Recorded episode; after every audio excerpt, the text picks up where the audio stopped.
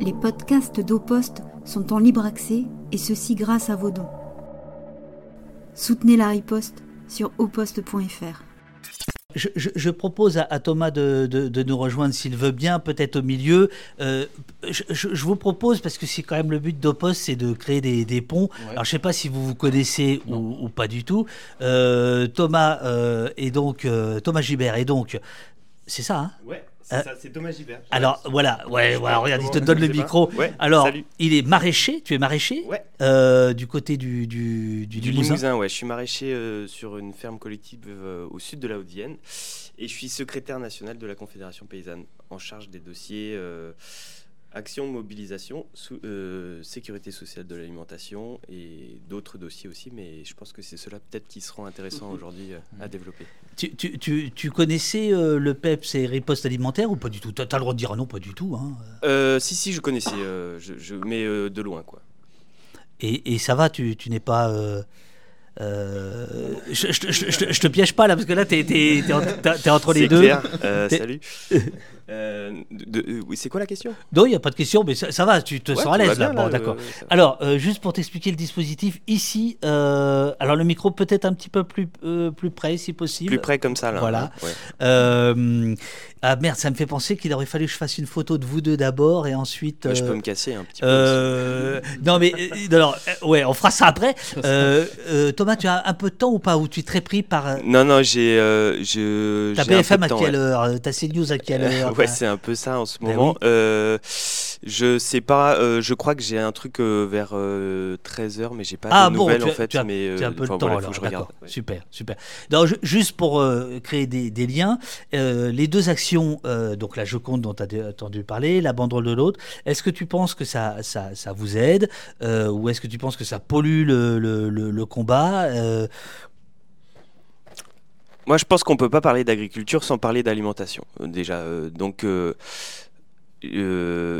c'est pas vraiment nos modes d'action à la Confédération paysanne, mais on comprend que, au vu de la situation, il faille quand même réussir à orienter le débat public un peu vers des, questions un peu plus larges, et notamment la question de la, sécurité sociale de l'alimentation est une réponse euh, aux 10 millions de personnes qui sont dans une précarité alimentaire euh, en France aujourd'hui. Donc euh, aujourd'hui, enfin moi je, je, peux pas dire que je sais pas si ça sert ou pas en vrai, parce que là il, se joue quand même des, choses importantes en termes de de d'essayer de, de, se mobiliser aussi ensemble en tant que paysans et paysannes, d'avoir des revendications communes euh, peut-être aussi avec euh, euh, d'autres syndicats, etc., pour pouvoir réussir à mettre un coup sur le mal premier absolu, selon nous, qui est le libre-échange. Donc en fait, à la Confédération paysanne, on est toujours dans une tension, on est toujours à, chercher la ligne de crête entre les, les, revendications paysannes et les revendications de la société civile. et du coup, euh, c'est, je, peux, enfin, je, je, je, je, sais pas euh, quelle stratégie aujourd'hui dans l'actualité euh, est bonne. Peut-être que c'est les deux en parallèle. Moi, j'ai l'impression que c'est un peu ça, qu'il faut se battre un peu sur tous les fronts, et que justement à la conf, on est un peu là pour pour faire cette jonction là, pour dire d'un côté aux paysans, bah, euh, attendez, euh, si, on, si on, on, fait augmenter les prix, euh, ça va être compliqué au niveau, au niveau des citoyens et des citoyennes pour avoir accès à une alimentation de qualité. Et de l'autre côté, du côté citoyen et citoyenne, attendez, si, si les, les, paysans et paysannes y mettent des pesticides et compagnie, c'est pas pour le plaisir. Ils le font parce qu'ils sont sur un marché international et que s'ils le font pas, ça augmente leur coût de production et du coup, ils sont, et ça, ça va réduire leur marge et du coup, ils seront dans une précarité encore pire que, celle d'aujourd'hui.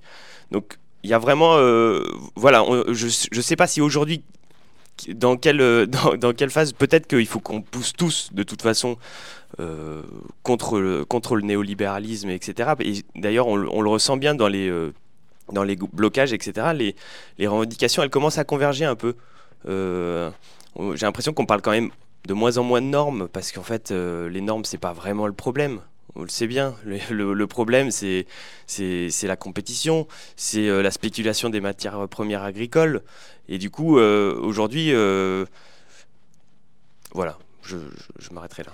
Est-ce que, est que vous voulez interpeller, discuter, dialoguer avec, bah, je veux bien, Thomas? Vas-y, vas-y, vas-y. non, mais ce que, ce que tu dis est, très juste. Je pense qu'il y a, en fait, il y a besoin de, il y a besoin déjà de se, parler. C'est-à-dire que. Alors moi j'en profite pour faire des petits réglages techniques. Oui, oui, mais allez-y, vous êtes à la maison. Non, mais il y, a besoin déjà de se parler. alors, euh, entre notre mouvement, la Confédération paysanne, on, a déjà des discussions. On peut avoir des discussions plus facilement peut-être qu'avec d'autres. Mais je pense qu'on a besoin, nous, de notre côté aussi, de parler avec tout le monde, avec tous les agriculteurs, avec, avec les agriculteurs qui composent le mouvement social actuellement, et de lever les malentendus. Je pense qu'il y a beaucoup de malentendus, peut-être d'un côté de l'autre. Il y a beaucoup de, de on-dit, d'hommes de, paille un peu qui peuvent être, euh, qui peuvent être dressés. Et euh, je pense qu'on a besoin de se comprendre. Tu, penses à quoi comme euh, malentendu? Bah, C'est ce qu'on disait par exemple sur, les, sur la question des normes environnementales. évidemment, enfin, c'est ce que je disais tout à l'heure. évidemment que dans ce contexte-là, un contexte de libre-échange, un contexte de, de, de subventions qui, qui, encourage le productivisme, évidemment que dans ce contexte-là, euh, ajouter des normes agricoles qui en plus engendrent des, situations complètement kafkaïennes où on a des, labels dans tous les sens, on ne sait plus trop où aller, euh, évidemment que ce système-là, dans, dans ce système-là, c'est pas possible, ça fonctionne pas, ça crée une schizophrénie qui est pas, gérable. Donc nous, il y, a évidemment un, un, dialogue à avoir pour... Euh, pour, bah, pour lever les malentendus et pour euh, sans doute se rendre compte qu'on est d'accord sur, sur beaucoup de choses en fait. Et, euh, de toute façon, la question de qu'est-ce qu'on produit, comment on le produit, enfin, c'est une question, il est, il est, temps que tous les citoyens, toutes les citoyennes se mettent autour de la table pour répondre à cette question, à la fois les producteurs, les consommateurs. Et c'est pas, et c'est particulièrement le cas en matière de des trois, des trois euh, gros syndicats agricoles, donc FNSEA, coordination rurale et euh, la CONF, Confédération mmh. paysanne, euh, la Confédération paysanne est la plus est la plus à même de discuter, je pense. il y a, vous êtes sur des sur ces questions-là, je veux dire, non? C'est plutôt avec les autres qu'il faudrait dialoguer, non?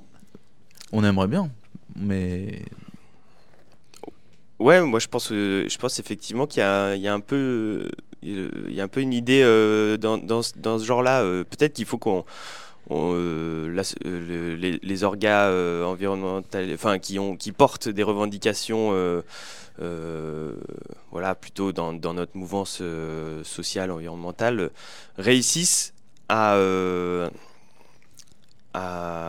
parler et à, avoir un langage qui parle aux paysans et aux paysannes j'ai l'impression que le, on, a, il y a un, y a un y a un fossé culturel qu'il faut, qu'il faut aussi euh, tomber. Euh, et il y, a, y, a, y, a, y a aussi y a un pas mal de mépris de classe qui peut, qui peut y avoir et je pense qu'il faut faire très attention dans, dans, dans les organisations à ne pas euh, avoir des revendications à côté de la plaque. Je sais pas comment ça marche le chat, mais il y a une question là. C'est en direct, vas-y, vas-y, vas-y. Ouais, ok, parce que là je vois qu'il y a un agriculteur sur une petite exploitation, 100% en direct, et se pose la, question à chaque fois du, du, dilemme entre accessibilité de, ma, de sa nourriture et... Euh, et, euh, et, et, en gros le prix qu'il qui, qui met pour la vente et parce que là, il, se rend compte que ses clients, c'est que des bourgeois et compagnie. Euh, les réflexions de, la sécurité sociale de l'alimentation, euh, elles ont démarré à la Confédération paysanne. Justement, un peu à partir de ce constat-là. Euh, nous, à la Conf, on a, il y a, à un moment donné, on a pas mal porté le fait que les circuits courts, ça allait être la solution géniale pour généraliser une agriculture paysanne et compagnie. Et en fait, on s'est vite rendu compte que euh, bah, nos clients, euh, moi je suis personnellement en circuit court et effectivement, euh, nos clients, bah, c'est que des classes moyennes supérieures. Et il n'y a pas, a personne de, y a pas de classe populaire qui vient. À cause du prix À cause du prix, ouais, carrément.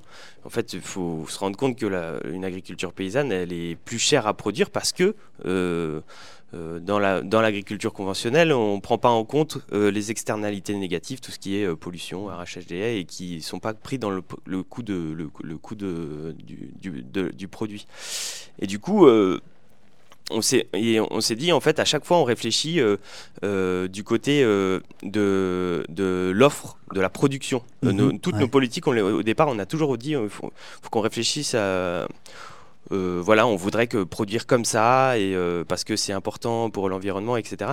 Et, là, on a euh, les réflexions qu'il y a eu à la conf, c'était on va plutôt prendre le chemin inverse et réfléchir par rapport à la demande. Et en fait, on s'est rendu compte que bah, les classes populaires, elles aimeraient bien avoir une alimentation. Si on leur pose la question, ils, ils, voudraient bien avoir une alimentation de qualité, en bio, qui exploite pas les paysans et les paysannes. Qui, le problème, c'est une question d'accessibilité. Et pour ça, il faut une redistribution massive de la richesse. Euh, et, du coup, euh, c'est là qu'ont été, été, entamées les, réflexions avec, euh, avec Bernard Friot et compagnie sur une réflexion d'un cinquième volet de la sécurité sociale. Et pour socialiser l'alimentation. en fait, c'est une revendication qui est absolument malade. C'est comme en sortie de 45, on, sort la sécurité sociale de la santé. Je ne sais pas si vous, avez pu le temps de, de, oui, développer. Oui, mais ça a été développé. Mais là, ce qu'on propose, c'est sortir de la précarité alimentaire que, qu'il n'existe plus de précarité alimentaire dans le pays et que ce soit structurel quoi mhm. et que comme aujourd'hui euh, ça ne pourrait nous sembler euh, euh, impensable que la santé soit soit payable enfin soit ne soit pas accessible. Bon, il y a eu des, tricotages, etc. On peut dire ce qu'on veut, mais il y a quand même une base solide de la sécurité sociale, de, la santé qui existe. Et bien aujourd'hui, ce serait pareil pour la question de l'alimentation, qui est quand même une question de base pour les citoyens et citoyennes. Quoi. Euh, messieurs, est-ce que je vous libère ou vous avez une question brûlante euh... Pas forcément une question brûlante, mais voilà, je veux, redire le sens de notre action. Nous, c'était justement une action de, soutien, euh, justement, et euh, en particulier au travail de la Confédération paysanne, euh, qui, nous semble essentiel. je veux dire, je pense que ça a été pour beaucoup de militants écologistes et surtout des militants de l'écologie sociale un, grand soulagement quand vous avez décidé de rejoindre le mouvement et d'y porter des mmh. revendications qui ne sont pas celles de la FNSEA et, de, de l'agro-business syndiqué pour nous, euh, voilà, vous, pointez le, libre-échange, il est évident que euh, euh, à quoi servent les normes environnementales, à quoi servent même les promesses de normes environnementales, parce que Macron n'en a jamais fait une seule, il hein, faut quand même être conscient de ça, quand en réalité ceux qui fixent la loi, ce sont les traités de libre-échange. Parce qu'on on cite celui avec la Nouvelle-Zélande qui a eu lieu avant, mais il y a le Mercosur, il y a le TAFTA, le CETA et, et un nombre d'acronymes énormes. Et en fait, ces accords de libre-échange, ils fixent un monde au-dessus des États, au-dessus même de l'Union européenne et tout ça, qui sont euh, les, les, cours internationales euh, euh, où les entreprises peuvent réellement décider et imposer leurs décisions aux, États en termes de réglementation. C'est quelque chose qu'on a vu par exemple, je, donne un exemple précis qui est celui de l'interdiction du, enfin, du tabac en Australie et de toutes les réglementations sur les cigarettes, où Marlboro, je crois, avait gagné son procès contre un État en imposant que c'était une, une atteinte à la concurrence. Voilà. Donc en réalité, qu'est-ce qu'on attaque quand on attaque le libre-échange? On attaque une, minorité d'ultra-riches qui fixe la loi au-dessus de toutes les populations du monde. Voilà, c'est vraiment ça le combat. Euh, c'est un combat de classe. C'est un combat de classe. Et ce combat de classe, il se mène à tous les échelons euh, de, notre planète, y compris euh, dans, nos villages et, dans ce mouvement social actuel. et, pour nous, il y a quelque chose d'essentiel parce que les paysans, ce sont les premiers travailleurs de l'écologie aujourd'hui. ce sont l'échelon de base, on va dire, de, de la transformation écologique dont, dont on a tous besoin pour, pour échapper à ce que le, le, capitalisme industriel nous donne comme horizon. donc, construire avec LE, c'est euh, c'est un, choix de, survie autant qu'un choix de, bonheur, pour, euh, pour dire les choses euh, comme ça. Et APEPS ont construit un réseau éco-syndicaliste en, parallèle de notre organisation, parce qu'on considère qu'il y a d'autres secteurs euh, essentiel à l'écologie, notamment dans le monde des déchets, où on a été euh, très fortement en soutien de, euh, pendant la, grève des retraites, et, d'autres avec qui on doit construire ce monde des travailleurs de l'écologie qui doit être valorisé, qui doit être respecté et qui doit être mis au cœur de la construction de demain. Alors Thomas veut réagir, après je prends une photo de vous deux et je reste avec Thomas. je pense qu'on est à un moment de la mobilisation où il faut faire gaffe à ce qu'on dit euh, quand on dit. euh, là, on est sur un mouvement euh, qui vient de la base. Euh, voilà, ce qui bloque, c'est vraiment la base. Il n'y a pas euh, vraiment les responsables syndicaux. Et quand on dit euh, la FNSEA, machin, euh, je pense qu'il faut plutôt cibler les responsables de la FNSEA. Euh, les intérêts euh, que portent les responsables de la, la FNSEA euh, sont, je pense, très éloignés de la base. Et du coup, il faut pas mépriser euh, ceux qui adhèrent à la FNSEA et qui, du coup, n'ont pas forcément les revendications des. nota- moi, je pense no- notamment à Arnaud Rousseau, aujourd'hui, qui est, euh, en plus d'être président de la FNSEA, il est, euh, il est président du groupe industriel Avril. Et donc. Qui est le troisième ou quatrième groupe ouais, voilà. d'agroalimentaire. et donc, lui, c'est pas un paysan. Lui, c'est un, un agri-manager. Il a une ferme de 700 hectares et il a bâti sa fortune sur la spéculation des matières premières agricoles. Donc, effectivement, euh, c'est, euh, ses intérêts à lui, perso, euh, ça va être sur le, maintien de ce dogme néolibéral, du, du maintien du libre-échange. Et, et, et- en, plus de ça, le, problème, c'est que le gouvernement aujourd'hui, il se tourne exclusivement vers les responsables de la FNSEA.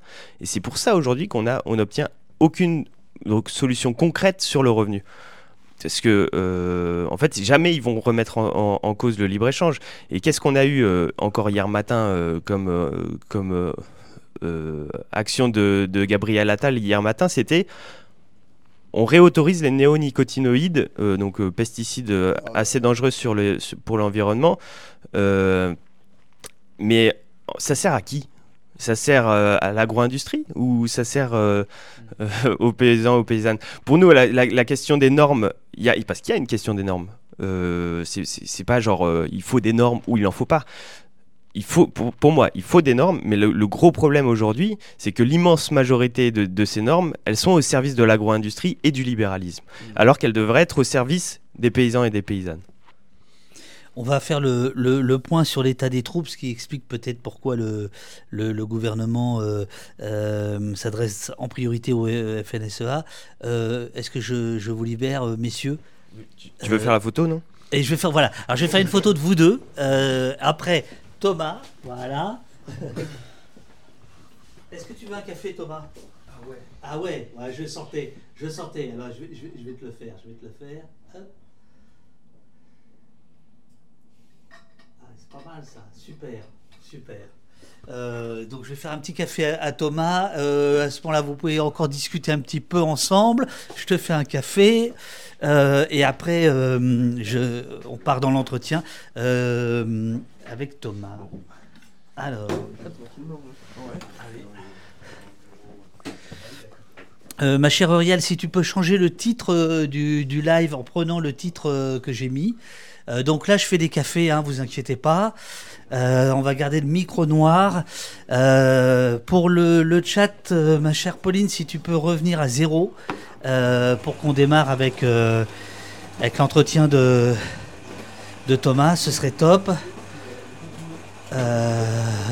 Voilà. Alors, hop, hop, hop, hop.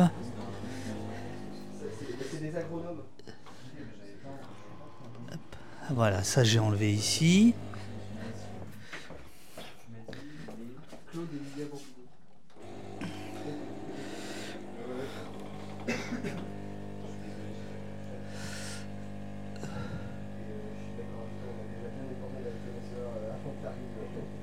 Alors, hop. Hop, hop, hop. Non, non, c'est pas ça, c'est qu'il y a trop de. Il y a, enfin, tellement de, questions, etc. Je voudrais être bien sûr euh, de, partir sur les bonnes. Voilà. Euh.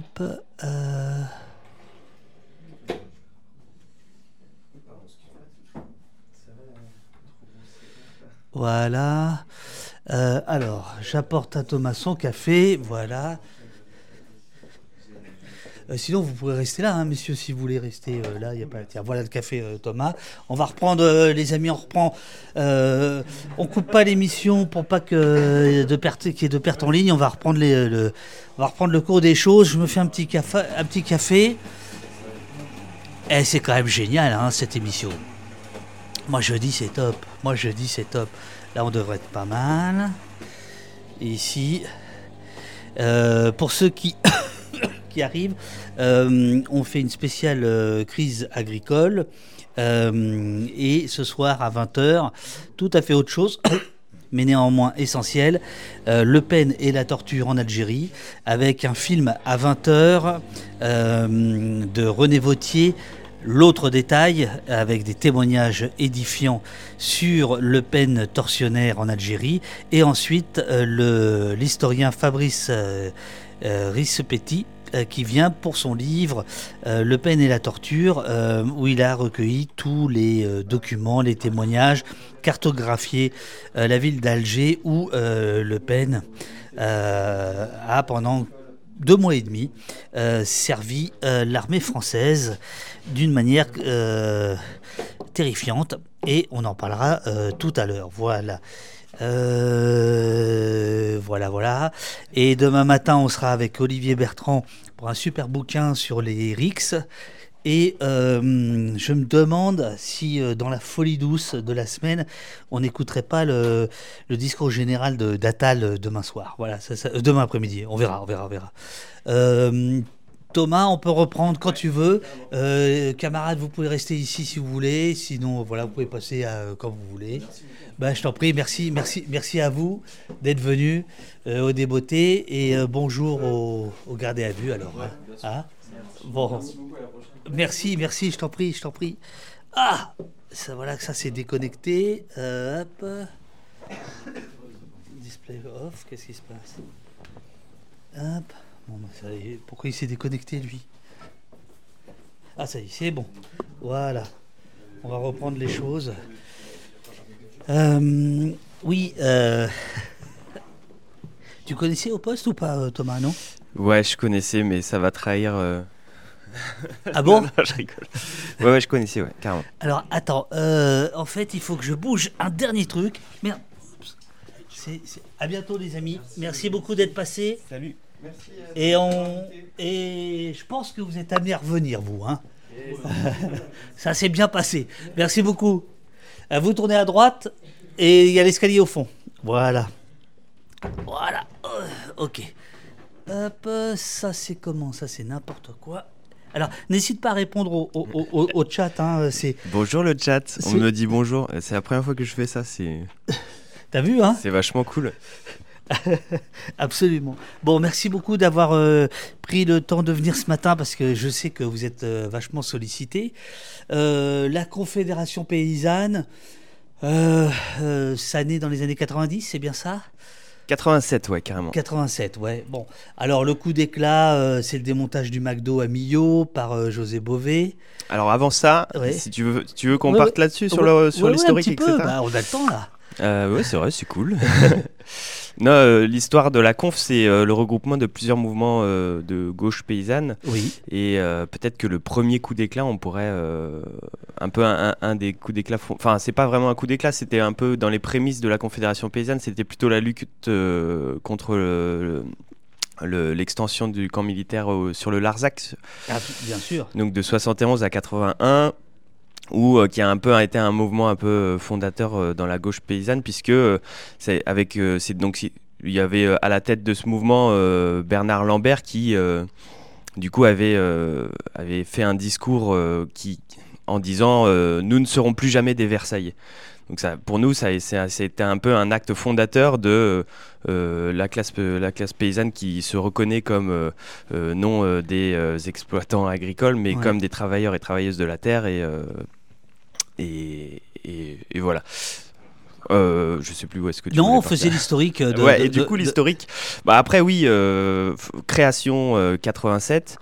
Euh, après, euh, avant euh, le McDo, en fait, il y a plutôt eu euh, les luttes euh, co- euh, contre les OGM, avec euh, premier fauchage en 97 euh, et les 40 premiers fauchages qu'on ne sait pas forcément.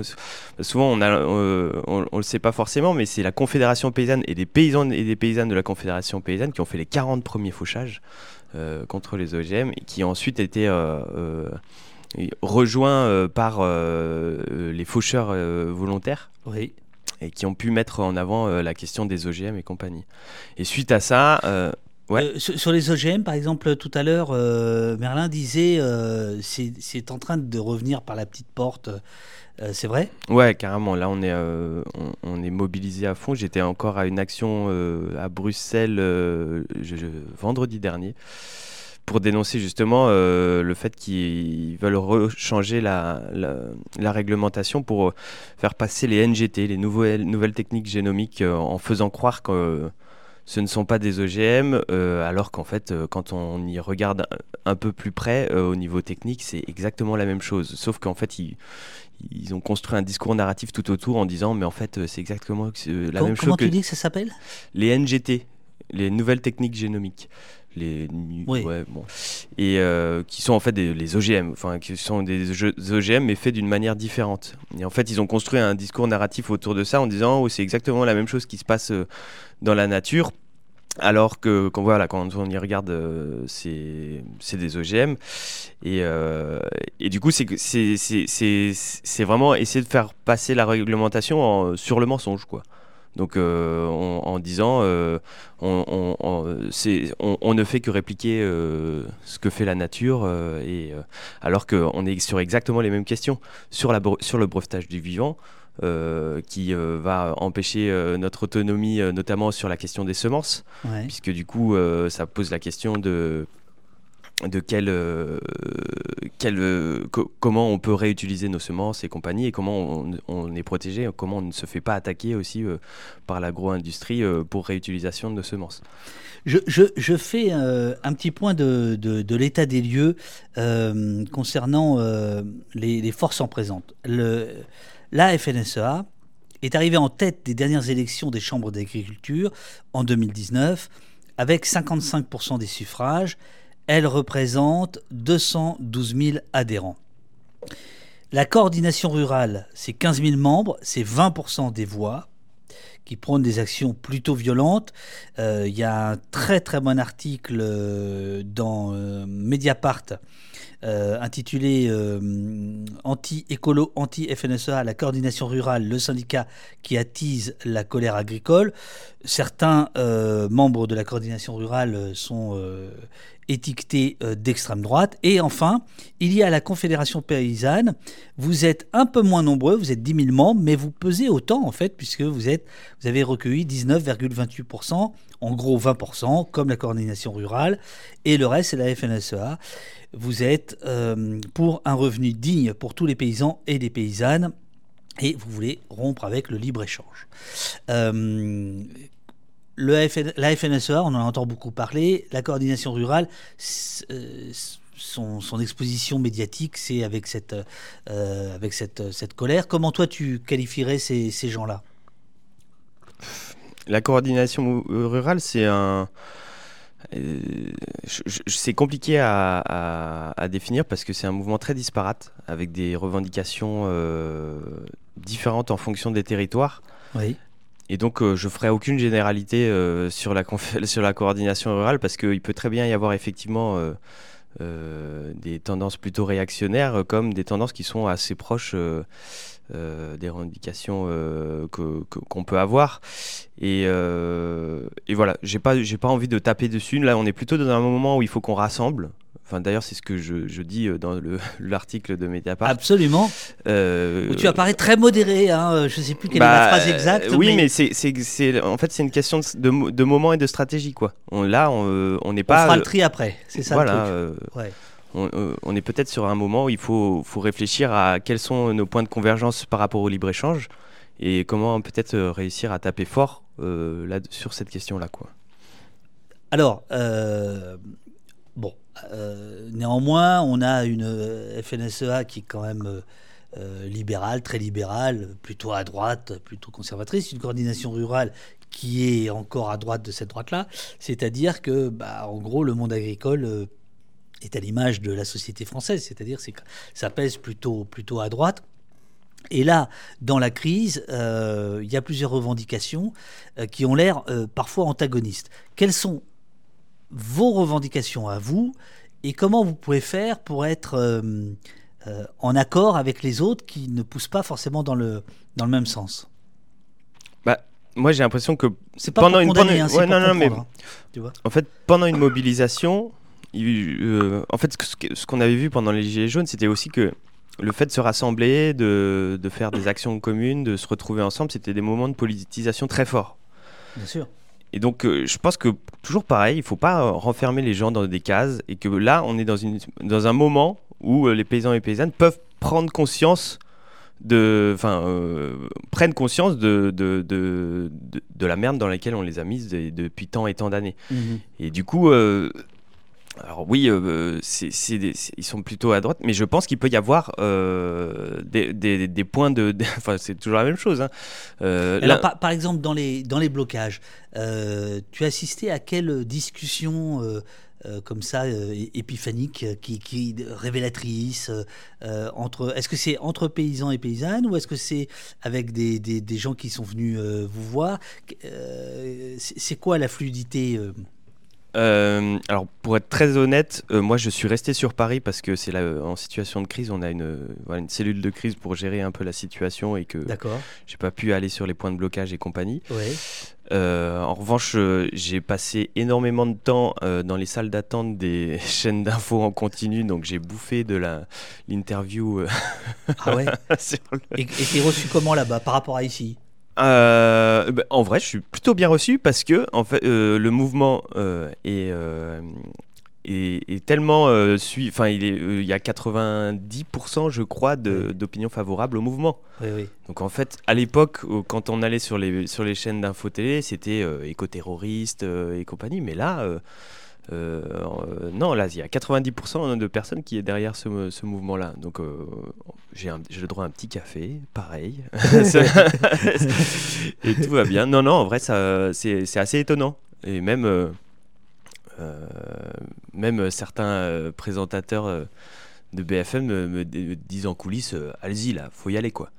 Euh, Il faut y aller pourquoi? Parce que ça fait de belles images et ça fait du, du breaking non, news. parce que euh, je pense qu'ils sont, ils, ils se rendent compte que euh, le libre échange est allé beaucoup trop loin. J'ai l'impression que tout le monde est à un point à se dire, c'est pas possible que notre notre profession, qui est aussi essentielle dans la société, soit si peu rémunérée. Je veux dire, on n'est pas. Quand on parle revenu, j'ai l'impression que ça parle pas vraiment, mais euh, on parle de revenus. euh, moi, la- le- le- des, revenus qui sont en dessous de la moitié du, du SMIC horaire, voire du quart du SMIC horaire, c'est absolument banal. Dans, dans, dans le monde paysan. Et ça, enfin, c'est ça qu'il faut se rendre compte. C'est que nous, nous, on est dans une précarité depuis tellement longtemps et tellement caché dans, nos, dans, nos, dans, dans les campagnes parce que, en plus de ça, euh, le, le- libéralisme, c'est aussi un vaste plan social silencieux. De- dans les années 80, on était encore 1 million de paysans et de paysannes. Aujourd'hui, on n'est plus que 380 000. Donc, qu'est-ce que c'est? C'est euh, euh, des services publics en moins, des écoles qui, ferment, euh, et c'est aussi euh, le fait qu'on soit beaucoup moins nombreux et nombreuses pour défendre nos intérêts. Et voilà, je sais plus où je voulais en venir, mais je suis parti par là. Tout va bien, j'adore quand on déambule. 18%, euh, c'est le chiffre qui revient d'entre vous, les paysans. 18%, vous vivez sous le seuil de pauvreté. 18%, Tu veux que je réagisse à ça? Bien sûr. Bah oui, oui, oui. Euh, c'est la question de base. C'est la question du revenu. C'est la question de la rémunération. Euh, c'est quoi euh, que- Quelles sont les questions principales? Pour nous, pour le revenu, c'est le prix. Le prix, il faut que nos productions soient payées à, au prix, à un prix qui nous permette de nous rémunérer.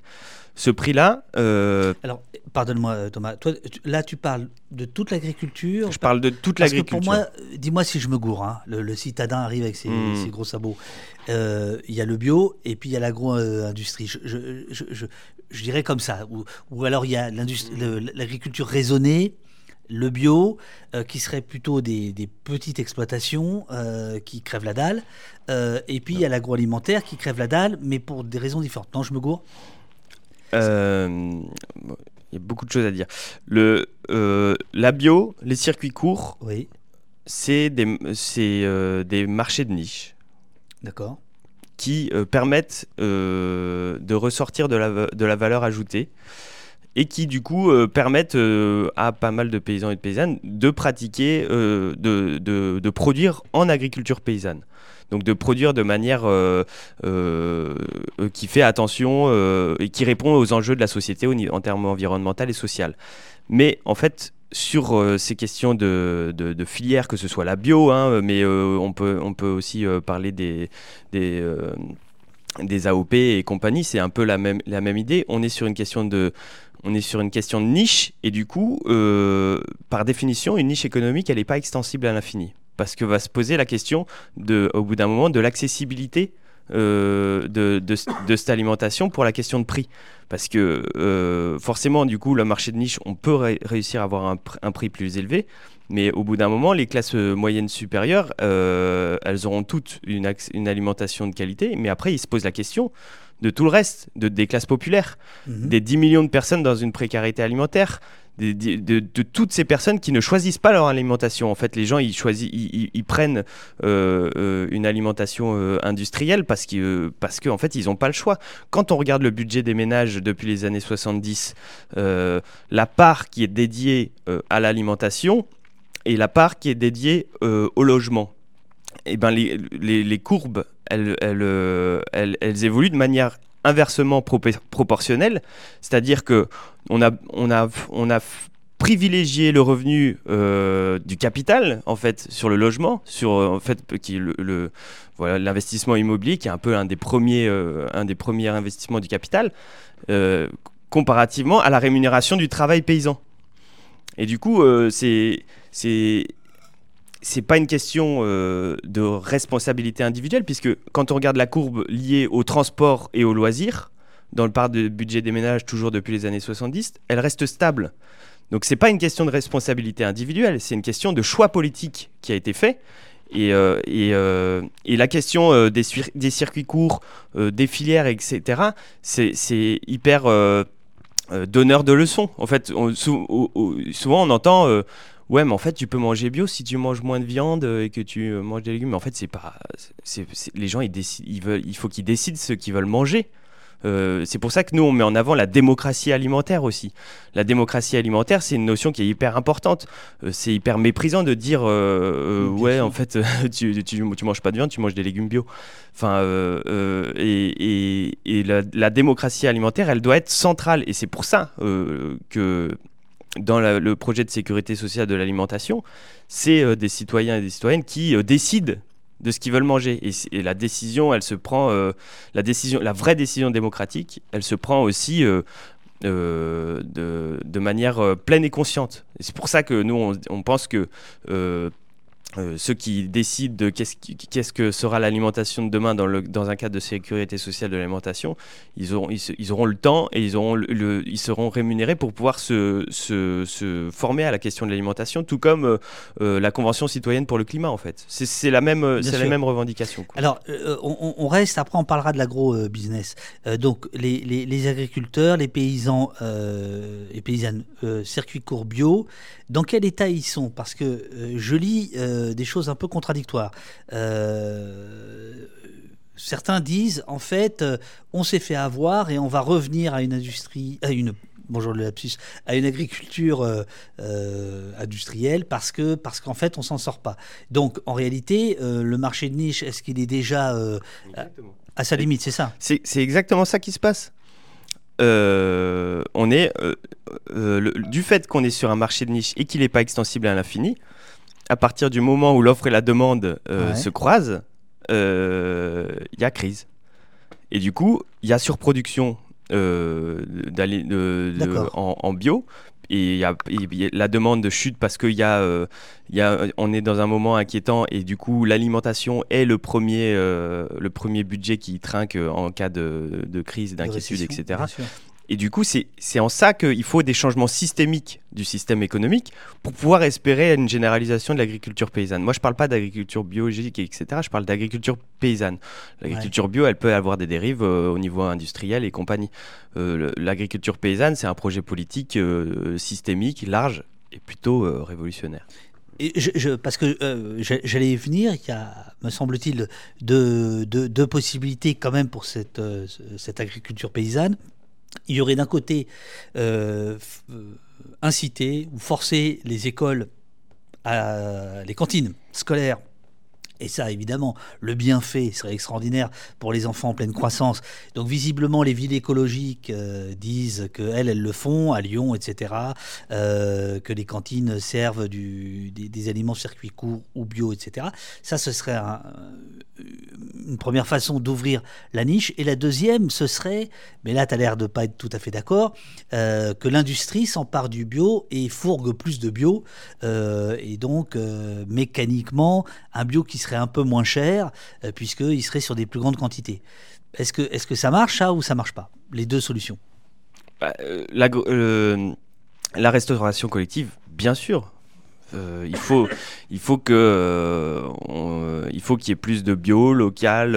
Enfin, il faut, ouais, il faut, il faut qu'en tout cas dans le cahier des charges de la grande, de la restauration collective soit pris en compte des, des normes environnementales et sociales. ça, c'est clair et net. Après, euh, croire que l'agro-industrie euh, va, euh, va, va se réformer d'elle-même d'un bon sentiment. En fait, moi, j'ai pas confiance aux, investisseurs. Je, je, pense que tant qu'il y a l'intérêt capitaliste, il n'y aura pas l'intérêt du bien commun. je pense qu'une réelle politique agricole se fait par par de la politique et non pas en laissant euh, libre cours euh, à, à, la Non, mais je, veux dire, sans, sans avoir aucune euh, confiance, simplement pour des raisons de profit. L'industrie pourrait avoir intérêt à, à, vendre un peu plus de bio. Moi, j'ai le sentiment que dans les supermarchés, il y a un peu plus de bio qu'avant, quand même, non? Mais ils, ont, ça y est, il y a déjà le, le rayon bio là. Et en fait, euh, le rayon bio, ça, y est, le, marché est là. Euh, et, il est déjà, il, a augmenté. Maintenant, on est sur la phase plafond et bientôt, euh, enfin voilà, on va rester à ce niveau-là. Mais la situation climatique actuelle, sociale, environnementale, nécessite une généralisation de l'agriculture paysanne. Et et toujours se caler dans un marché de niche comme ça, on restera à ce plafond de verre. Et en fait, c'est ça, c'est se, se, cantonner au rayon bio euh, de, du supermarché, c'est pas suffisant. Nous, ce qu'il faut, c'est que tout le monde puisse s'alimenter de manière correcte avec euh, une alimentation de qualité. Euh, Twisted nous te demande les marchés publics sont soumis à un appel d'offres. Est-ce qu'il faudrait légiférer pour les forcer à faire plus d'appels d'offres? Oui, oui, oui, bien sûr c'est des revendications qu'on porte depuis longtemps. En fait, c'est toujours euh, ce dogme de, euh, de, de, de, la libre concurrence euh, et compagnie. Et du coup, on, on, a, on, a, on est dans l'incapacité de mettre des, des, des, des, mesures qui imposent le fait que l'alimentation des cantines provienne de pas de l'autre bout du monde euh, ou euh, soit pas ultra transformé par, euh, par les, multinationales de la restauration et compagnie. Donc oui, ça, pour moi c'est du bon sens, mais je trouve ça juste hallucinant que ce soit pas le cas quoi en fait. je suis consommateur. Je n'ai pas la chance de vivre dans le sud du Limousin. Euh, j'ai pas forcément d'AMAP, j'ai pas forcément de circuit court. si je vais dans un supermarché, qu'est-ce que je peux faire pour que euh, euh, des gens comme toi s'en sortent un peu plus? Est-ce que, par exemple, quand il y a écrit que c'est du circuit court, que c'est le juste prix, que le lait est payé au juste prix à l'agriculteur. Mmh. Ces produits existent. Est-ce que ça, c'est bidon? Est-ce que le choix, c'est de, dans la mesure du possible, de ne pas aller dans les supermarchés Ou est-ce que dans les supermarchés, il y a des, il y a des moyens d'esquiver les saloperies? euh, je pense qu'il y a plein de petites, euh, de, de, petites initiatives, type euh, oui, c'est qui le patron et compagnie, qui cherchent à, travailler sur les marges, le prix et compagnie, qui vont dans le bon sens. Ok.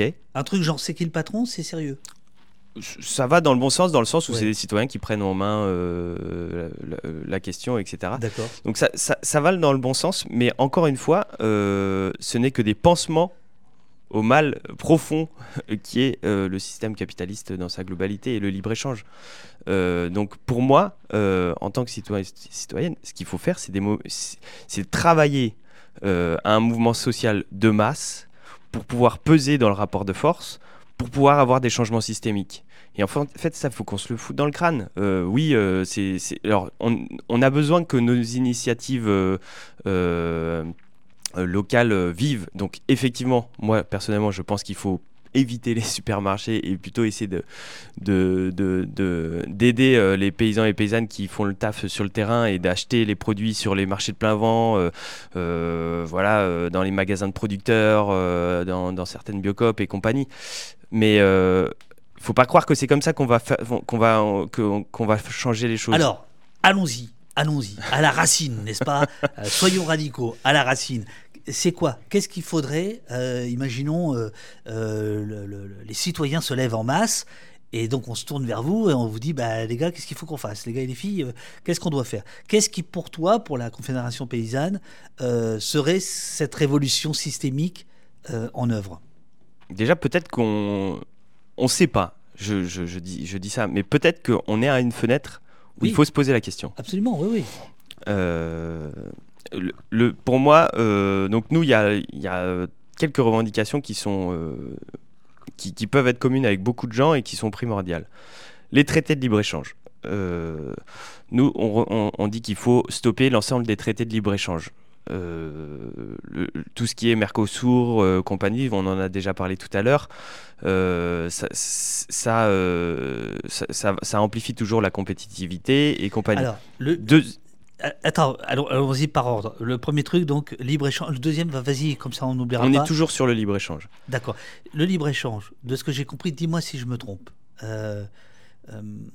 ça a permis en fait à l'agriculture française de vendre des produits très chers euh, genre le vin, des choses comme ça, à l'étranger, et en échange de quoi on importait des trucs euh, qui n'étaient pas très rentables. C'était ça un peu dans les années 70, le, le, truc. Alors, il y a eu un peu tout, euh, tout. Il y a eu effectivement ça. Il y a eu aussi, on, exporte des rafales et on fait importer de la viande bovine d'Amérique du Sud. Il y a eu aussi l'accord avec la Nouvelle-Zélande qui vient de, de la problématique du Rainbow Warrior à l'époque. Euh, le, fait qu'il y ait eu euh, l'histoire autour du Rainbow Warrior en, Nouvelle-Zélande euh, a fait que la négociation sur la viande ovine, donc on a, c'est pour ça qu'aujourd'hui on apporte énormément de, viande, de viande ovine, donc de mouton, de Nouvelle-Zélande, parce qu'il y a eu un incident diplomatique et que du coup il y a eu un rapport de force et que du coup on l'a perdu face à la Nouvelle-Zélande. Donc en fait on est sur des trucs qui sont complètement aberrants et du coup à cause de cette histoire complètement euh, délirante. On se retrouve je pense avec à Plenel qui était là il y a un mois à ta place. Avec s'il savait ça. Des moutons de Nouvelle-Zélande dans nos assiettes, de l'autre bout de la terre. Donc euh, en, termes de, de, logique. Euh, et, et, donc, en fait, c'est aussi ça, c'est remettre du sens à la politique agricole. Le libéralisme, c'est toujours la question du profit des, de, quelques-uns et compagnie. du coup, là, l'idée, c'est d'essayer de, faire des politiques qui vont vraiment dans le sens de la société et pas des trucs qui ont aucun sens, même au niveau agronomique. Enfin, je veux dire, euh, aujourd'hui, euh, on a euh, des plaines céréalières euh, qui euh, sont euh, fertilisés avec des engrais azotés qui proviennent avec du, gaz russe. On a en Bretagne une, énormément d'élevages industriels qui sont nourris avec du soja OGM qui provient d'Amérique du Sud. ce, cet élevage industriel, il va, produire énormément d'azote qui vont faire des, des, marées vertes, là, des algues vertes euh, sur, les, côtes bretonnes. Et du coup, il y a une surproduction d'azote d'un côté. Euh, on, importe de l'azote dans les plaines céréalières. Euh, il y a des soja OGM du Brésil, du coup, qui, sont exportés. En fait, il n'y a, aucune cohérence agronomique dans le système alimentaire mondial aujourd'hui. Et en fait, il faudrait réfléchir à grande échelle. Et en fait, c'est le, principe de la souveraineté alimentaire, la grande revendication qui vient de la Via Campesina, euh, qui n'a a rien à voir avec ce que, dit euh, la FNSEA ou le gouvernement sur la souveraineté alimentaire. Le non-souveraineté alimentaire, euh, ça, a été réfléchi par un mouvement paysan mondial auquel nous on adhère, qui est la, qui est la Via Campesina, et qui qui promeut le, le, le fait le, le, droit des peuples à euh, produire leur alimentation et à euh, qu'elle soit choisie et qu'elle soit et, et, que ce soit sur leur territoire et Alors non pas la souveraineté alimentaire euh, versus euh, TF1 euh, et, et Matillon, c'est quoi? Bah, c'est plutôt euh, on, euh, on, sécurise l'approvisionnement euh, de l'alimentation euh, française en, en, faisant en, en, faisant bien gaffe aux, néga aux négociations de au traité de libre échange pour pouvoir assurer des, des de pour pouvoir assurer l'approvisionnement en alimentation. Donc c'est toujours en lien avec le libre-échange, alors qu'il n'y a aucune réflexion sur, euh, sur le, le, fait de produire sa, sa, propre alimentation sur le territoire. Quoi. Euh, euh, Liolo nous disait Ah mince, la question est passée. Ah mince, je la retrouve pas euh, sur, sur le libre-échange. Bon, je, je... Attends, c'est pas ça là, arrêter le libre-échange, ok, mais on le trouve où notre acier nos puces électroniques, nos téléphones, notre uranium, on fait des... Eh bien, on peut passer à ça s'il si, si faut. Oui, oui, vas-y, vas-y. Euh... Je vois que tu es très... Tu regardes beaucoup le chat, c'est bon, c'est bon, c'est bien. Ouais, mais j'arrive pas trop à lire. Hein. Ah, c'est compliqué. hein. ça, va, ça va vite. Euh, du coup, donc, donc, donc traité de libre-échange, oui. Euh, les traités de libre-échange, c'est, je, pense euh, toujours en la défaveur de, la société. On, nous, deuxième, deuxième proposition, c'est euh, on n'est pas contre le commerce. Euh, on sait qu'il faut qu'il y ait des échanges euh, à l'international, euh, mais on pense qu'il faut le réguler. Donc il faut des outils de régulation. Nous, on propose les prix minimums d'entrée. Qu'est-ce que c'est les prix minimums d'entrée? C'est aucune production n'entre sur le pays en dessous du coût de production. Du Donc, coût de production du pays. Du pays national. Donc voilà. à la frontière, il n'y a aucune production des autres pays qui euh, rentre Donc si les tomates espagnoles euh, sont produites euh, en... à un coût plus bas que ce qu'un paysan français pourrait faire, on ne les prend pas. C'est ça? C'est ça. Du coup, c'est une, une mesure protectionniste, mais qui n'est pas sur le renfermement sur nous-mêmes dans le sens où elle est en solidarité avec les paysans et les paysannes au niveau international. Donc ça, c'est très important dans un moment comme aujourd'hui où justement il y a des forces réactionnaires qui, euh, qui, pensent protectionnisme avec euh, euh, barrières douanières, enfin avec plutôt des, des douanes, etc. Comment on appelle ça Des taxations aux frontières, là. Bon, bref. Et, qui du coup, c'est une proposition qui peut nous différencier de, de réflexions plutôt réactionnaires. Je m'explique. Euh, donc, on, on, euh, on, souhaite une souveraineté alimentaire, on souhaite, souhaite relocaliser euh, la production en France. Aujourd'hui, on importe 40% des légumes et 60% des fruits en France. On met en place les prix minimums d'entrée, donc aucune production ne rentre sous le coût de production, aucune production ne rentre sous le coût de production nationale. Thomas, pardonne-moi, est-ce que l'agriculture française pourrait euh, produire euh, les 40% de légumes et les 60% de fruits dont tu parles ou pas bah, Par ailleurs? Bien sûr, euh, c'était le cas il y a quelques années en fait. D'accord. C'est juste que. Donc ça, ça donnerait raison plutôt protectionniste. Bien sûr. Et d'ailleurs, les prix minimums d'entrée viennent de la commission fruits et légumes de la Confédération paysanne, la proposition politique. Okay. Parce que c'est justement une production qui a subi le plus fort les traités de libre-échange au niveau européen. Taxe à l'importation, nous dit le chat, le, le, ce que tu cherchais tout à l'heure, le terme. Euh, non, c'est pas ça. Ah. bon, bref. On va, on va chercher. Euh, droit de douane. Droit de douane, tout, voilà. tout à fait, exactement. Voilà. Merci. Euh, du coup, je sais plus où j'en étais. Euh, oui, des fruits et légumes. Euh... Tu, tu, tu, parlais des, des, du, du, volume de fruits et légumes importés de, de, de l'étranger. Mm. Euh... Et bien du coup, euh, on importe énormément. Euh, ah oui, c'est ça. Donc on importe énormément. Donc le but de, notre politique de prix minimum d'entrée, c'est relocaliser la production de fruits et légumes en France. Imaginons. Pour, comme exemple. Après, elle pourra s'adapter à d'autres productions, mais là, l'idée, c'est de... Donc, on augmente le prix du marché français, puisque du coup, l'agro-industrie. alors, pardon. Oui, on, du coup, on n'est plus en concurrence sur le marché international avec oui. des productions qui sont en dessous du coût de production. D'accord. donc, ça, ça règle la, la question de la compétitivité. Ok. Prix minimum d'entrée. Je reviendrai sur le contexte international.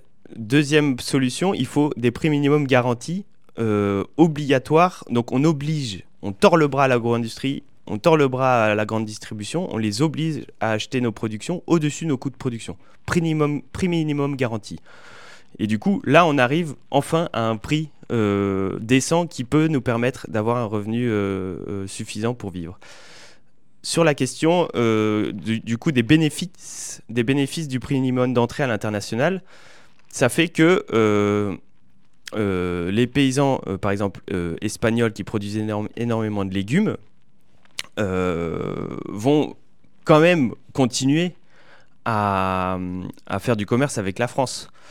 Et du coup, ça va euh, permettre soit euh, donc euh, aux travailleurs qui passent par exemple vers Almaria et compagnie, on est, prêt, on est proche de, de, des situations d'esclavagisme, hein, de, de, traitement des salariés.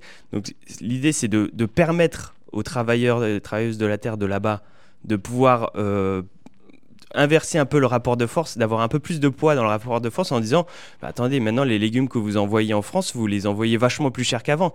Donc on veut avoir de meilleures euh, conditions sociales euh, et peut-être euh, des meilleures conditions environnementales.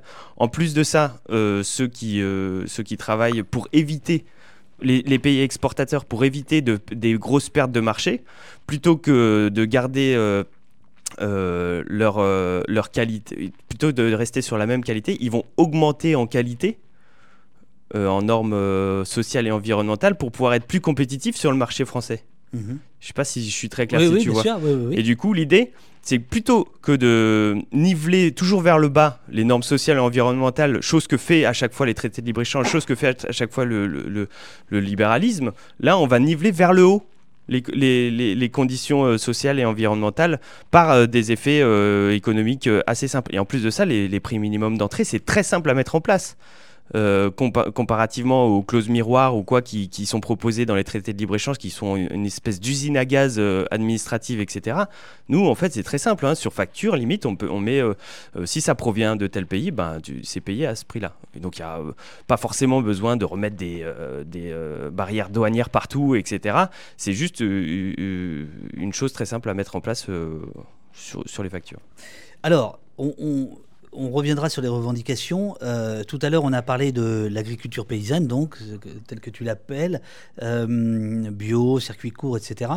Et il y a l'aspect euh, les autres, les autres agriculteurs qui travaillent finalement pour l'agro-business. alors, par exemple, Lactalis, le lait, le beurre président, etc. C'est un, un, lait qui est acheté en dessous du prix de production quasiment. Ou, bon, qu'est-ce que qu'est-ce que vous entendez pouvoir faire euh, à l'aune de la, mobilisation actuelle Comment vous pourriez peser, vous les paysans, nous les citoyens, pour que euh, l'agrobusiness perde de, son monopole? Mais, euh, Moi, je pense que ceux qui sont en agriculture conventionnelle, ils ne travaillent pas pour l'agro-industrie, ils, ils en sont dépendants. Et du coup, je pense que il est temps que euh, tout le monde se rende compte de la supercherie, que en fait euh, toute cette histoire elle profite que à quelques-uns et que euh, du coup l'idée c'est qu'on réussisse à, faire convergence ensemble, à, à, lâcher nos, à faire fi un peu de nos différences et à, à réussir enfin à peser dans le rapport de force pour, pour pouvoir remettre tout ça en cause quoi. Donc euh, euh, moi, pour moi, la stratégie, elle est euh, faisons gaffe à ce qu'on dit, on essaye de se rapprocher doucement l'un et l'autre. du coup, à la conf, on, réfléchit à un rapprochement avec les syndicats de salariés d'un côté, à trouver des revendications communes avec les autres syndicats agricoles de l'autre. Et vas-y, banco, on y va quoi. Vous avez euh, parmi euh, vos revendications donc l'instauration de prix garantis sur les produits agricoles, tu viens de le dire, la mise en place de prix minimum d'entrée sur le territoire national, tu viens de le dire. Euh, mais vous avez d'autres choses. Vous avez par exemple l'accompagnement économique à la transition agroécologique à la hauteur des enjeux. Priorité à l'installation face à l'agrandissement, arrêt de l'artificialisation des terres agricoles. Ouais, carrément. Si tu veux de l'eau, il y en a. Ouais, si ouais, j'en ai. Un café, on peut. C'est vrai que c'est intense euh, quand c'est long comme ça. Euh, Non, mais là, on n'est pas chez BFM. Ouais, ouais, ouais. ouais. c'est vrai que sur BFM, euh, c'est, euh, intense, mais c'est court. Il y a Euh, quelqu'un qui, a- qui dit Ouais, mais sur BFM, vous êtes reçu euh, tard le soir, etc. Non? Euh, pas forcément, non. Non. Euh, samedi, j'ai été en journée. Hier soir, j'ai été un peu tard, mais. euh, Mais non, en ce moment, en fait, ils sont. Ils nous... enfin, bon. Ils ont besoin de. Ils ont besoin de. de- de parole. alors que nous, on a, enfin, on a- n'a jamais été sur BFM euh, depuis euh, tellement d'années. Bon, bref, et du coup, là, c'est chouette. Euh, C'était quoi Donc, c'est Ah les, oui, les- les revendications. Donc, il y a. mais tu me perds à chaque fois. Euh, bien sûr, bien sûr, c'est- ma technique. L'accompagnement économique à la transition agroécologique à la hauteur des enjeux. Oui, oui, oui. Euh, Voilà, priorité à l'installation face à l'agrandissement, arrêt de l'artificialisation des terres agricoles. Euh, oui, euh, bien sûr, tout ça euh, doit être accompagné de politiques fortes sur la question de l'installation et plus particulièrement la question du foncier. À qui, la question de, sa- de- de savoir qui a le droit de produire sur les terres euh, est une question cruciale euh, de l'organisation politique de l'agriculture et euh, c'est- comment sont régis l'ordre de priorité est une question essentielle. Aujourd'hui, euh, on a eu, euh, notamment suite au CNR de 1945, euh, une chose absolument fantastique qui est le, le, le bail, le, bail, le bail rural. Oui. Et, et du coup qui nous, qui nous confère une... on, on a grosso modo tous les droits sur, quand on est locataire de terres agricoles, quand on est locataire de foncier, on a, euh, euh, on a p- pratiquement euh, de- tous les droits sur nos, sur, on a le droit de, de, de faire tout ce qu'on veut sur, la, sur le terrain et le propriétaire a très peu euh, de, de poids sur euh, le devenir de ces, de, de ces terres. On a des, et il peut pas casser non plus euh, ce bail facilement. Il, est, il y a des, il y a- il- c'est, vraiment très contraignant pour pouvoir casser un bail. Donc on est très sécurisé sur notre, sur, sur, sur la location de, de notre foncier. Et dès que dès qu'une terre s'échange, la SAFER peut arriver.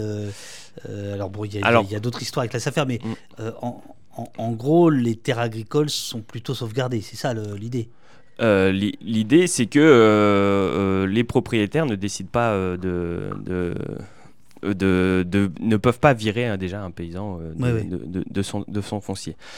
Euh, je pense qu'une chose importante, c'est de savoir, euh, du coup, un moment de transfert de, foncier, comment faire pour que, euh, ce- ce- ce- au, niveau- au moment de ce, transfert de foncier, euh, ça aille plutôt à des installations plutôt qu'à des agrandissements, qui est en gros la grosse question parce que aujourd'hui, euh, les aides, les aides de la PAC, elles sont majoritairement ciblées sur les aides liées à la surface. Donc plus on a de surface, plus on a d'aides.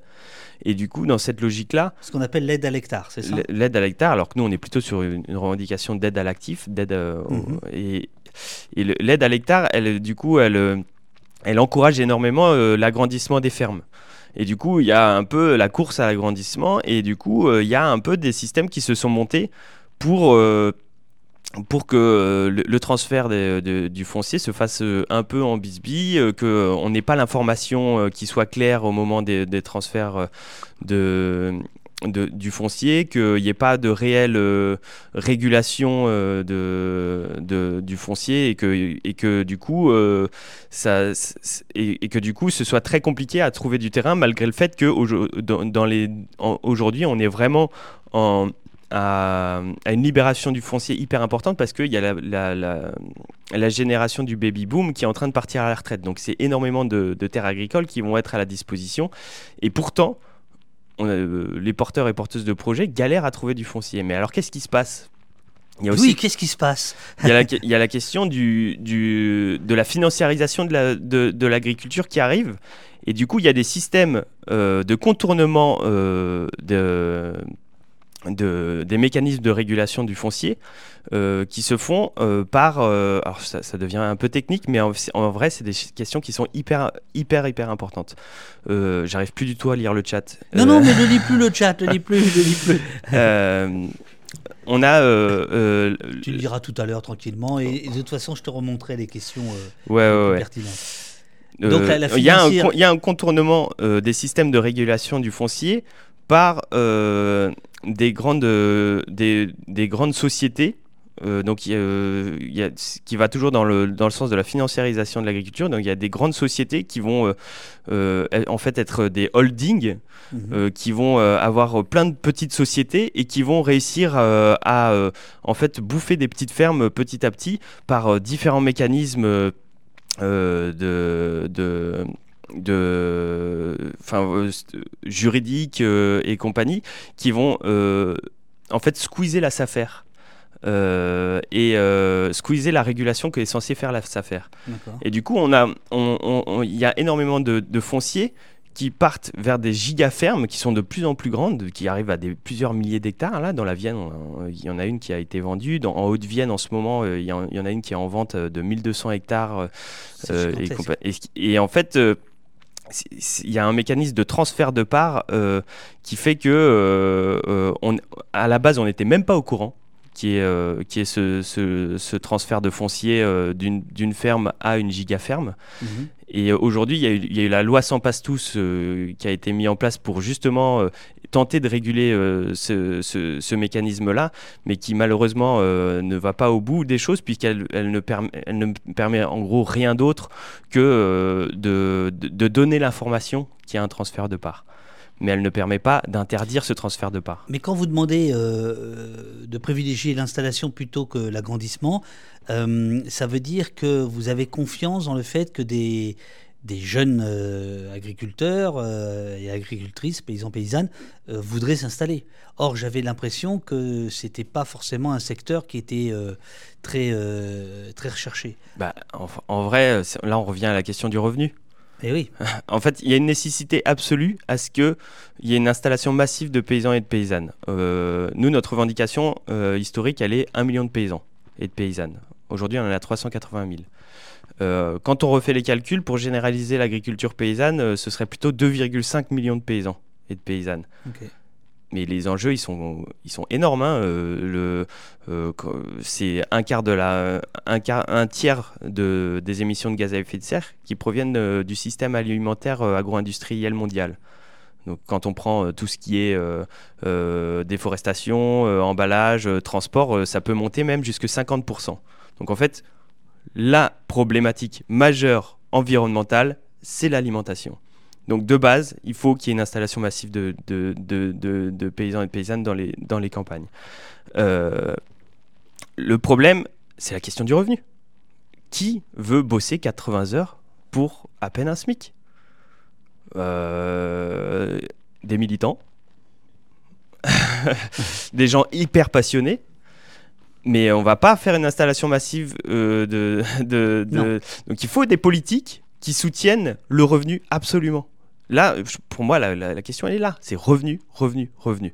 Du coup, on, on- euh, du coup voilà. Quand, euh, quand vous êtes pour. euh, vous prenez l'arrêt de l'artificialisation des terres agricoles, euh, je vais être franc, je ne sais pas de quoi il s'agit. J'entends ce mot Ouais, tout le temps, carrément. mais je ne sais pas ce que c'est en fait. Mais c'est Ah, pas je- grave, David. Je Merci, merci Thomas.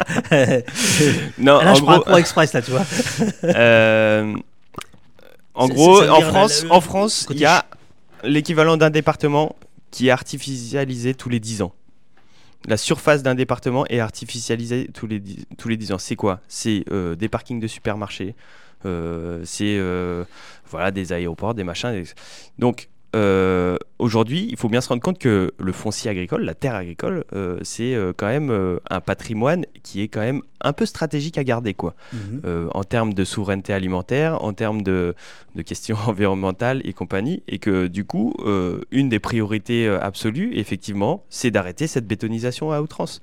Et c'est aussi de là de, de venir le, le- le- voilà, tout ce qui était au mouvement de la ZAD, et tout, ce qui- tout le travail qu'a fait aussi les soulèvements de la terre autour de la question du foncier, c'est c'est toutes ces questions-là. quoi. Ouais. Dans- Pardon, parfois ça... non, non, non, mais c'est. on, on voit le côté BFM là, genre bah, bah, allez pub. Oui, mais normalement c'est ça, ça enchaîne vachement vite. jingle. Alors qu'ici on est euh, Ah ben on est tranquille, on est, on est, on est tranquille. Non, mais, euh, mais attends, attends, parce que tout à l'heure je vais te remonter les questions du chat, ça va, ça va barder, tu vas voir. Vous alertez vos collègues sur ce que vous appelez le mirage de la suppression des normes et le mirage euh, du complément euh, de revenus par la production d'énergie. Alors là, tout est dit dans le, dans le terme, mais est-ce que tu peux préciser? C'est-à-dire qu'il y a une partie des, des, paysans et des paysannes qui se disent bah, je vais produire, je vais faire du solaire ou, ou je ne sais quoi. Mais attends, il y a deux questions. Je fais d'abord les normes, après on fait l'énergie. Ah ben euh, vas-y, euh, tranquille. ouais, ouais, non, très bien. Les normes. Euh, les, normes. Quoi? Les normes. Euh, bah, là, que je disais... là, il y a bataille avec les autres syndicats. Pas forcément. Je, je, te, je, te, trouve bien diplomate pour un gars à casquette, toi. Ah, vas-y. Je pense que aujourd'hui, la, problématique des normes, c'est pas euh, qu'il y ait des normes, parce que les normes, elles peuvent effectivement euh, nous protéger. Il euh, y, a des normes type les normes contre les OGM qui ont permis l'interdiction des OGM, qui permettent notre autonomie sur les semences, c'est quelque chose d'énorme. Mais le problème, grand problème d'aujourd'hui, c'est que les normes, elles sont au service de l'agro-industrie, elles sont au service du libéralisme et pas au service des paysans et des paysannes. Et ça, je pense que ça, je pense qu'on peut que, que, tout le monde peut l'entendre. Et, euh, et il y, a, y, a, ces questions des normes et qui est aussi souvent euh, confondu avec une question de simplification administrative. Effectivement, euh, nous, on bouffe quand même pas mal d'administratifs et, et, je pense qu'il y a un travail à faire sur la simplification administrative. Ça, on est d'accord sur cette question-là. Mais c'est deux choses différentes. Parce que euh, souvent, les gens, ils disent, euh, souvent ce qu'on entend euh, sur les barrages ou quoi, c'est on n'en peut plus remplir des papiers, on n'en peut plus des normes. Mais c'est pas pas la même question en fait. Les normes, ça peut être à notre service. Et, et du coup, je pense qu'il faut militer pour des normes qui nous, nous, protègent et qui nous permettent de travailler, de, de faire notre métier convenablement. Quelles normes, par exemple vous protéger eh ben, euh, bah, Ce que je disais, la, norme sur les OGM, après il m'en vient, pas euh, forcément comme ça d'autres, mais le, les normes sur, euh, sur le sanitaire en ce moment qui sont sur des maladies type MHE ou, grippe aviaire sont des normes qui sont pour permettre toujours euh, l'exportation euh, de, nos productions à l'étranger parce que c'est dans les clauses du, libre-échange qu'il faut que ces, productions soient indemnes de ces maladies alors qu'en fait elles n'ont pas, forcément d'impact sur la, santé humaine. Et du coup, on a des normes qui sont complètement ahurissantes de, de sanitaires où il faut mettre ses pieds dans un pédiluve avant de rentrer dans, une porcherie ou, qui sont absolument pas adapté à un élevage paysan qui pourtant euh, serait euh, une solution par rapport euh, à la question sanitaire et à la question des, des, maladies, des, maladies. Mais ça, c'est une autre histoire assez longue que je ne vais pas forcément développer, je pense. Mais, et peut-être qu'on pourrait repartir sur la question de l'énergie parce que c'est une question importante. Il y, avait, y avait les normes, voilà, c'est ça. Euh, et il y avait aussi euh, ce que vous appelez le, le mirage du, complément de revenus avec la production euh, d'énergie, d'énergie propre par ailleurs. Ça, pour le coup, c'est une question très importante et qui nous différencie euh, des, autres syndicats, enfin notamment de la coordination rurale, oui, même des autres syndicats, quoique je crois que les JA euh, sont plutôt euh, sur une ligne... les JA, c'est les jeunes agriculteurs de la FNSEA, c'est ouais, c'est ça. Ok. en gros, c'est, on, est encore sur, une, sur une, une, histoire de pansement, mais pire que ça, c'est un pansement qui est empoisonné, quoi on nous fait croire, notamment dans les régions d'élevage, par exemple, moi je viens du Limousin, euh, en Haute-Vienne, il y a énormément euh, d'entreprises de, photovoltaïque au sol euh, qui viennent notamment dans les, régions assez, d'élevage assez pauvres, où justement les, éleveurs et les éleveuses galèrent économiquement, pour leur proposer d'installer des, panneaux solaires et, de mettre des moutons en dessous. L'idée, euh, en fait, c'est tellement rentable que, en gros, il y a une rémunération de 3000 euros par hectare. En agricole, c'est absolument gigantesque, sachant que les... Pour le paysan Pour le, pour le paysan, oui. Qui accepte ça Qui accepte ça. 3000 euros par an, c'est ça? Par an. Donc, il faut savoir que les, les projets moyens, c'est euh, entre 30, 30 hectares et, je pense que ça peut monter, je crois que ça peut monter à une centaine d'hectares. Donc, euh, on passe d'un revenu à un quart, euh, la moitié d'un SMIC horaire, un quart d'un SMIC horaire, à 30 hectares fois 3000 euros, 90 000 euros par an, enfin, impossible de dire non. Bah oui. Donc nous, forcément, on jette pas la pierre à ceux qui l'accèdent parce qu'en fait, on est tellement dans une précarité que. Mais, mais quand on y réfléchit après derrière, Ouais. euh, euh, par rapport à la société, euh, qu'est-ce qu'on obtient on, on- a une, une baisse de production agricole puisque nous, on pense que au bout d'un moment, euh, pourquoi on continuerait à mettre des moutons en dessous? Là, on a une rémunération de 90 000 balles par an euh, qui tombe comme ça. Euh, on pense que effectivement les premières années il y aura euh, peut-être des moutons euh, en dessous, mais au bout d'un moment il y aura enfin il y aurait aucun intérêt à mettre des moutons parce que déjà le cadre le cadre de travail il est quand même assez hardcore de devoir travailler sous des panneaux photovoltaïques ou quoi et et en plus c'est déjà le cas. On a on a déjà vu des serres photovoltaïques qui ont été mis en place il y a quelques années et qui aujourd'hui, depuis plusieurs années, sont complètement vides. Parce qu'en fait, il n'y a plus d'intérêt à faire une agriculture en dessous. Donc euh, nous, ce qu'on dit, ce qu'on, dit, c'est qu'il y a un problème euh, au niveau de la souveraineté alimentaire, puisque là, euh, en fait, c'est juste des mécanismes financiers pour faire du fric et qui a rien à voir avec une volonté de produire une alimentation pour tous. Alors c'est plus que ça, parce que c'est faire du fric, mais c'est aussi produire une énergie propre. Le solaire, c'est propre. Euh, Après, euh, le, la- le solaire, euh, euh, nous, on est OK avec le solaire sur les bâtiments, on est OK su- sur, le, sur Ouais. la production de, solaire, de, de panneaux photovoltaïques sur les friches industrielles, on, on peut- on est OK sur les milliers de parkings bétonnés qui sont, qui sont absolument pas couverts. En fait, on, dit qu'il y y a des solutions pour faire de l'énergie qui sont autres que celles-ci. Sauf que, en fait, elles sont un peu moins rentables pas beaucoup moins rentable, un peu moins rentable pour les entreprises euh, euh, de, panneaux photovoltaïques. Et du coup, eux, ils s'engouffrent dans- à fond euh, dans l'agricole parce qu'effectivement, quand tu as un champ vide, tu plus qu'à mettre euh, des IPN au sol, on, fout les panneaux et c'est hyper simple. Alors que effectivement, quand tu es, en ville, c'est un peu plus galère. En plus, il y a les. euh, enfin voilà. Et. euh, ça, c'est pour la question de la du photovoltaïque au sol. Il y a une deuxième question euh, par rapport à l'énergie c'est euh, la question de l'élevage. Euh, la question de la méthanisation, pardon. La méthanisation, qu'est-ce que c'est? Euh, C'est on fout, de, la, matière organique dans un gros méthaniseur et ça produit du méthane. Le, problème de ça, c'est la, de la méthanisation, c'est la taille. Il- il- il, pour être rentable, il y a besoin que les méthaniseurs soient de taille industrielle. Donc vraiment gigantesque. Et du coup, euh, pour que ça fonctionne, il y a euh, une nécessité d'avoir des apports de matière organique permanents et en masse. Et du coup, il y a un, gros problème. Euh, donc c'est toujours dans les régions d'élevage que, que, que, que, ça vient, parce qu'au départ, ils disent bah, c'est pour revaloriser le fumier des, des vaches. Mais en fait, on se rend compte que petit à petit, euh, c'est plus pour euh, revaloriser le fumi- fumier des vaches, mais plutôt on va mettre euh, du maïs dedans. On va mettre de l'herbe. Chez, nous, il y a eu un méthaniseur. Ils, ont ensilé euh, 1000 hectares d'herbe pour, pour un méthaniseur. Ça a été catastrophique. En plus, il y a eu de, la, pollution liée à ça. Il y a eu des vaches qui ont crevé derrière et ça a été assez, assez catastrophique. Mais en fait, ce que je veux dire par là, c'est que on remplace la production alimentaire par de la, de la production d'énergie. On remplace le métier de paysan qui a vocation à nourrir par, en fait, on- on- on- à se transformer à un métier d'énergiculteur. Euh, donc là, on est, euh, en, vrai, c'est une, une question qui est hyper importante. Euh, on pense que c'est presque une question de civilisation là. En fait. carrément.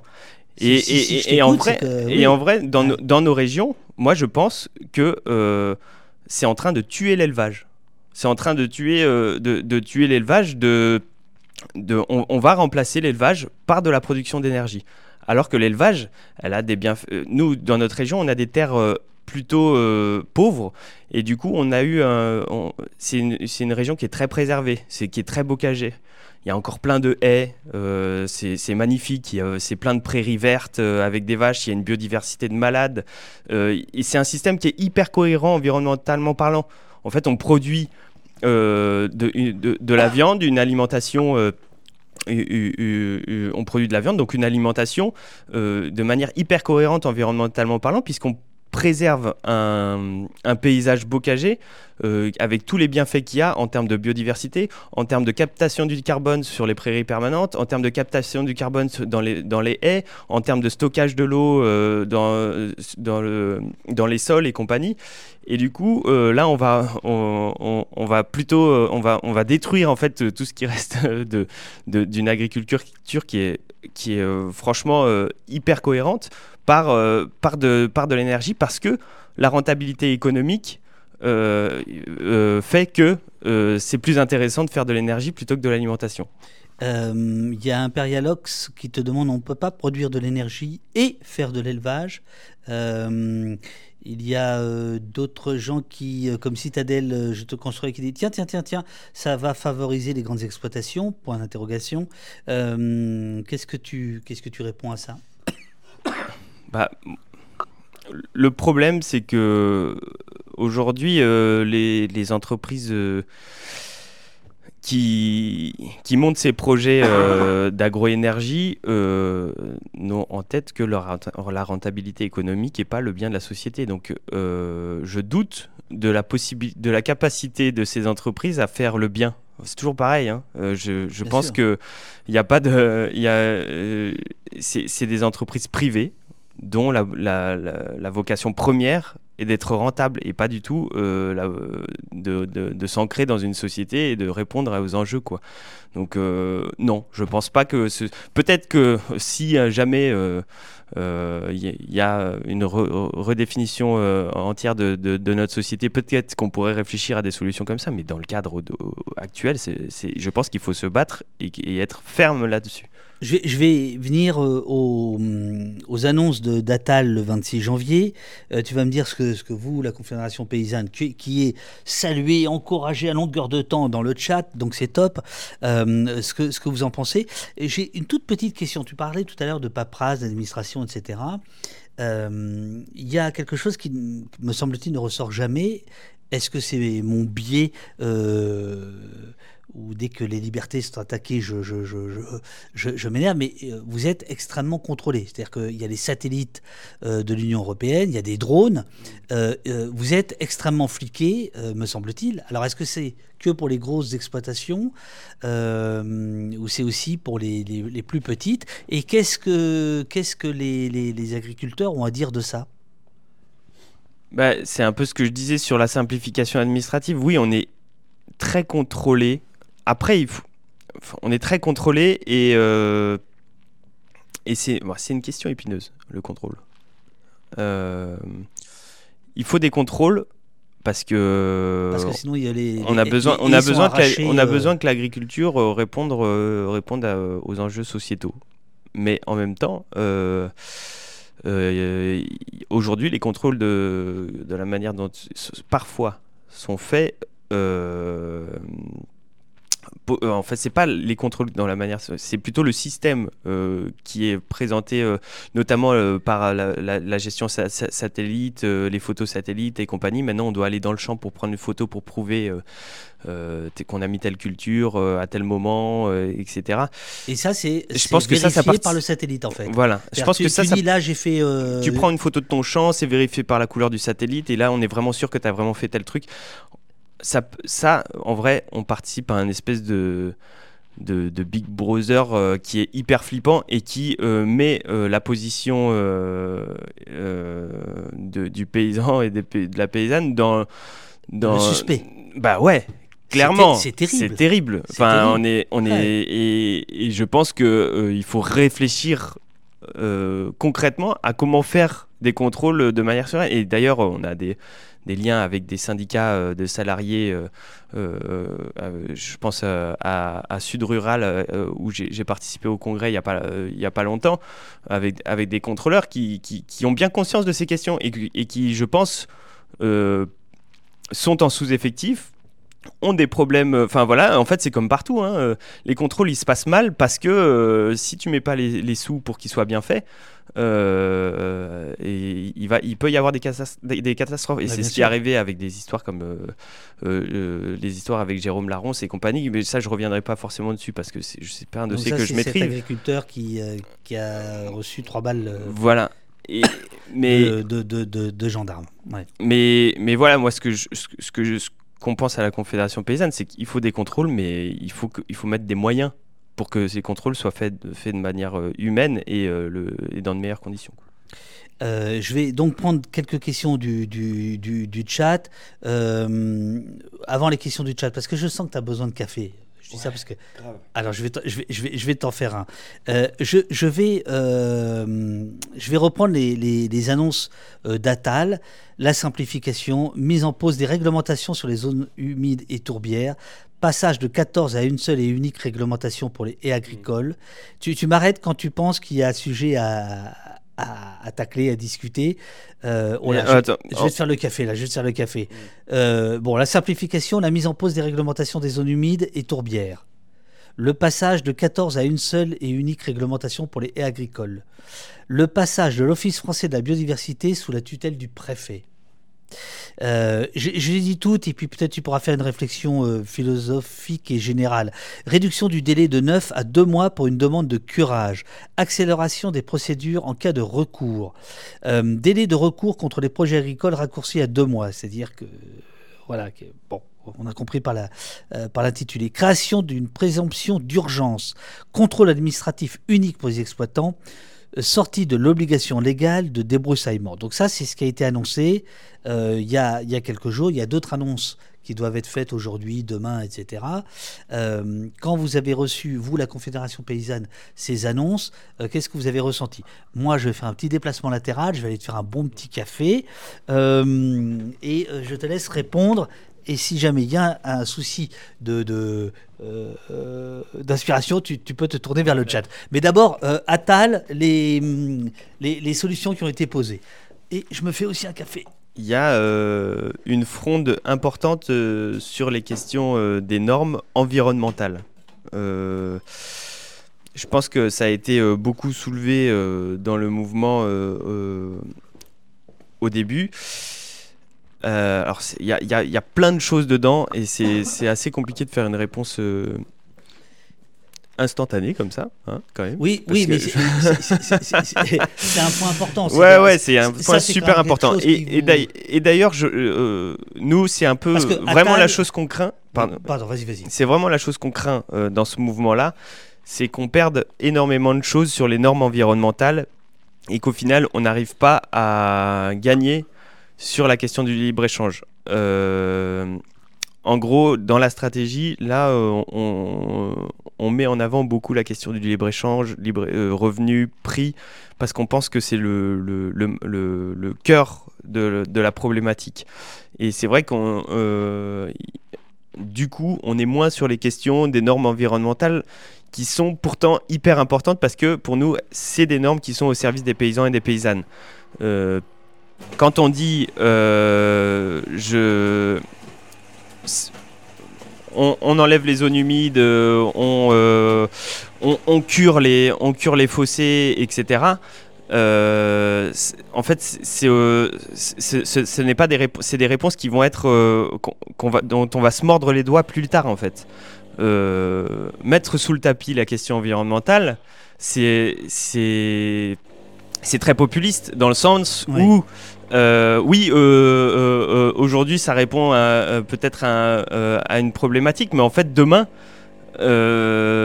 on va avoir besoin des haies parce que les haies c'est quand même ça qui fait que il y, a, y a- il y a du carbone qui va se mettre dans le sol, qu'il y a de l'eau qui va stocker dans le sol et, et du coup c'est un manque de vision à, à- à long terme, c'est c'est une vision très court-termiste. Je, je rejoins Dracon 2 euh, sur, le, sur, sur la vision court-termiste. Et euh, j'essaie de, de chatter, Non, mais, c'est fort, vachement t'es fort, dur. T'es fort, t'es fort, t'es- c'est bien. Tiens, regarde, un peu, un peu de, de carburant. Merci beaucoup. Euh, Et du coup, pff, ouais, je, je, je sais plus trop où aller là. Mais euh, C'était sur les normes et, et- et votre crainte, c'est qu'il y a oui, en la- fait, la- un- la- un retour la- en arrière. notre crainte, c'est qu'on ait un retour en arrière, mais en même temps, Parce que là, euh, pour le coup, on a envie de participer au mouvement parce que si ça se trouve, on peut donner un coup, un gros coup au libre échange. Donc on est sur un peu un- une le cul entre deux de chaises, presque. Ouais, ouais. Mais- Euh, je, je me fais mon café. Parce qu'en je- fait, c'est ça, les, les normes environnementales, euh, Enfin, si on gagne sur le, sur le libre-échange, après, euh, en, vrai, les questions de normes, elles seront même plus euh, problématiques, puisque on aura un revenu, et du coup, ce sera beaucoup plus facile de mettre en place euh, des normes environnementales, puisqu'on sera payé. pour notre travail. Donc, on va aujourd'hui, le problème des normes, c'est qu'elles environnementales, c'est qu'elles sont pas acceptées par les paysans et paysannes parce que elles sont contraignantes, elles demandent plus de travail et elles sont pas elles sont adaptées à une production industrielle. Et du coup, euh, elles sont pas adaptées à une production d'agriculture paysanne. Euh, euh, non, là je, m'en mêle un peu. Mais du coup, je pense que toute la question c'est si on a un revenu, on pourra vachement plus facilement accepter des normes environnementales, alors que là, pour l'instant, vu qu'on n'a pas de revenu, effectivement, les normes environnementales sont remises en question. Alors, je vais prendre des, questions du, du, euh, du, du, chat. Je, voudrais juste savoir, euh, euh, toi, tu es donc maraîcher dans la Haute-Vienne, c'est ça Donc, du côté de, de, Limoges. Là, par exemple, le temps de tes obligations de la Confédération paysanne en tant que membre du secrétariat national, qui s'occupe de l'exploitation? Qui s'occupe de... Alors moi j'ai la chance euh, d'être sur une euh, ah oui, ferme collective. Ah ouais, c'est les autres qui euh, bossent coup, Je, je, je, salue mes collègues qui sont en train de, de récolter ce, matin et et, et après on a... ils récoltent quoi par exemple ce matin, tu sais? Bah là choux, poireaux. Après c'est préparation de commandes des légumes de stockage, courges, oignons, patates, navets, brocolis, navets, betteraves et compagnie. Et après, on a un système euh, euh, à la conf euh, où on a soit des indemnités journalières, soit on, nous paye un, salarié pour nous remplacer sur la ferme. Et moi, j'ai fait le choix de d'avoir un, salarié pour me remplacer pour éviter que ça pèse sur le collectif. Et du coup, je suis rémunéré par ma ferme et le salarié est payé par la Confédération paysanne. Bien. En termes, voilà, si ça t'intéresse. Eh ben oui, oui, bien sûr, euh, bois, Thomas, s'il te plaît, bois un bon coup de café. Te dit, euh, voilà, souffle. Euh, il y a Céline qui nous parle de carottes. alors, Gros Tapia nous dit, c'est pour ça que le gouvernement préfère supprimer des normes que de s'attaquer aux supermarges ou aux traités de libre échange. Je suis pessimiste sur une suppression des accords de libre échange. Bah moi j'ai envie d'y croire parce qu'en fait, euh, en fait si on n'y arrive pas c'est trop la merde. Euh, et en fait, euh, pas sûr qu'on ait un mouvement social de cette ampleur-là avant extrêmement longtemps. Et au vu des enjeux environnementaux, sociales et compagnie, je pense qu'il faut tout donner. Voilà. Donc enlevons notre pessimisme et là allons-y, on met, on met le paquet quoi parce que en vrai, en vrai il n'y a pas le choix quoi. Alors je prends des, des questions. Comment euh, attends, comment on gauchise notre grosse boule de nerfs? Euh, Des idées en particulier, un soutien particulier à tenter d'obtenir. Disposez-vous de nouveaux euh, outils En cherchez-vous C'est ce bon vieux dude. C'est-à-dire, en gros, comment comment l'intelligence, comment les forces de gauche peuvent gagner. voilà, je, traduis, mais si tu avais compris. Ben, moi, je pense que il est temps de que le, les, syndicats de salariés prennent part à, ce mouvement, de contestation. Il est temps que euh, on, tire les revendications aussi vers euh, les questions d'alimentation et, que les forces de gauche euh, soutiennent ce mouvement-là parce qu'en fait, on est, enfin voilà, c'est des, des, précaires. Hein. C'est pas à chaque fois on, les, on les cible ouais c'est des gens de droite euh, machin. En fait c'est des précaires. Donc euh, si t'es de gauche tu soutiens quoi. Tu vas pas euh, faire ta fine bouche ou quoi. Et, et oui il y a, y, a, y, a, y, a, des il y a des il y a des messages qui sont peut-être à côté de la plaque contradictoires, mais c'est la même chose que pour les gilets jaunes, quoi. Au bout d'un moment, on va pas faire notre, notre, mépris de classe et on, y va. Du coup, je pense qu'il faut, qu'on ait un travail de convergence pour pouvoir, soutenir ça. Mais quand tu vois, par exemple, un Bardella ou une Le Pen qui qui se trimballent sur les ronds-points, sur les barrages, qui sont acclamés, alors que le discours est exactement inverse aux actes, hein, puisque euh, ça a été ressorti, hein, les députés RN euh, à Bruxelles, à Strasbourg votent pour le libre-échange, et ensuite viennent sur les barrages dire ah, c'est le libre-échange, euh, sont les traités de libre-échange qui sont la, cause. Bon. Mais comment t'expliques ça? C'est une raison de plus pour que la, il faut que la gauche s'empare de ça. Parce que effectivement, sur le terrain, qu'est-ce qui, au départ, ça a été majoritairement des, des représentants du Rassemblement national. Heureusement, euh, ça y est, il y a, Ruffin qui se bouge et compagnie, mais là, euh, il y a un taf parce que la gauche, elle soit aussi euh, sur, le, sur, sur le terrain.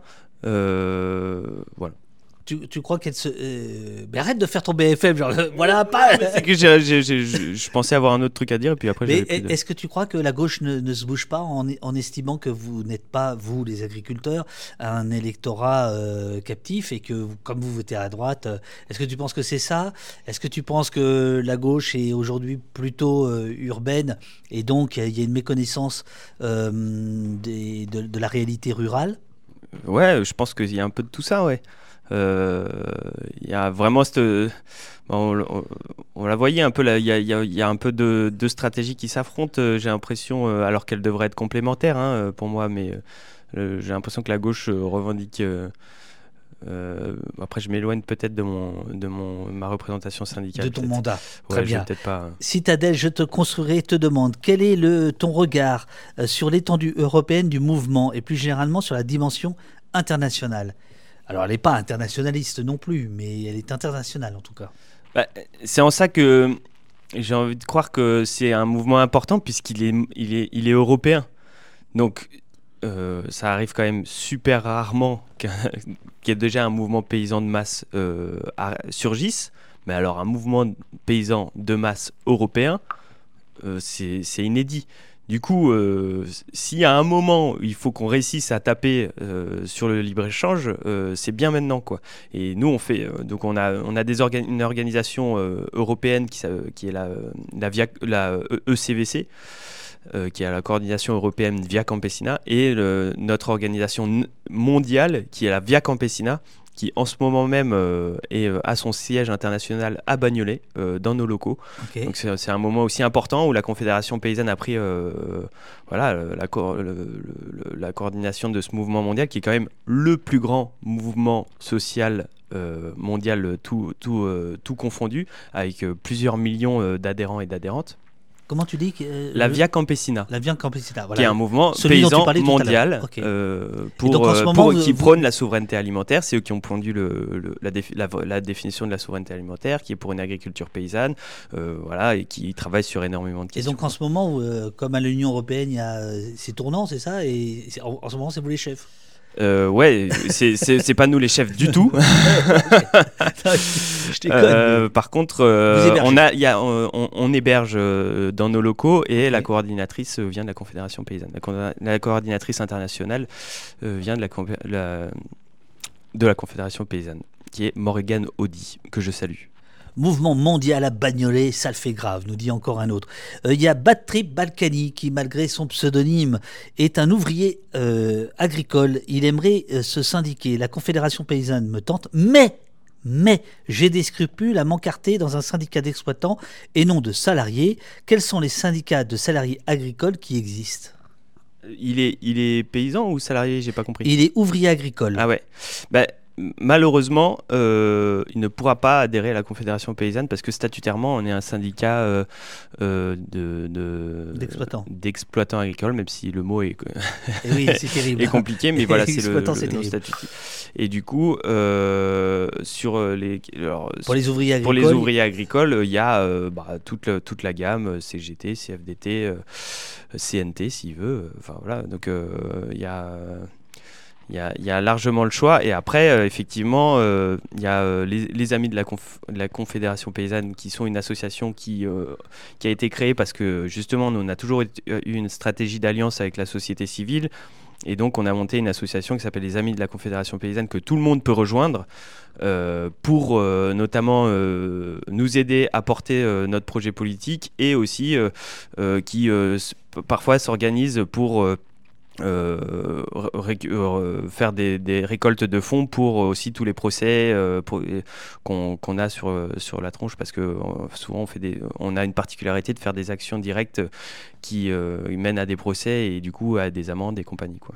Euh, euh, ça me fait penser, euh, vous étiez plutôt derrière euh, les soulèvements de la terre et euh, les, regroupements euh, contre les, les méga-bassines dans les, dans les Deux-Sèvres, non? Vous aviez appelé à manifester, non?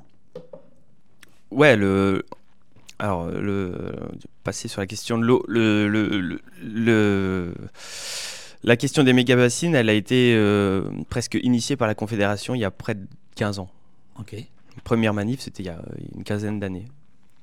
Euh, la, question de l'eau, ça a toujours été pour nous euh, très important parce que c'est une ressource qui est limitée et que euh, la, question absolument cruciale dans, dans c'est pas des méga bassines ou pas des méga bassines, c'est comment on gère la ressource en eau, comment on la partage et quel- comment on priorise l'accès à cette eau.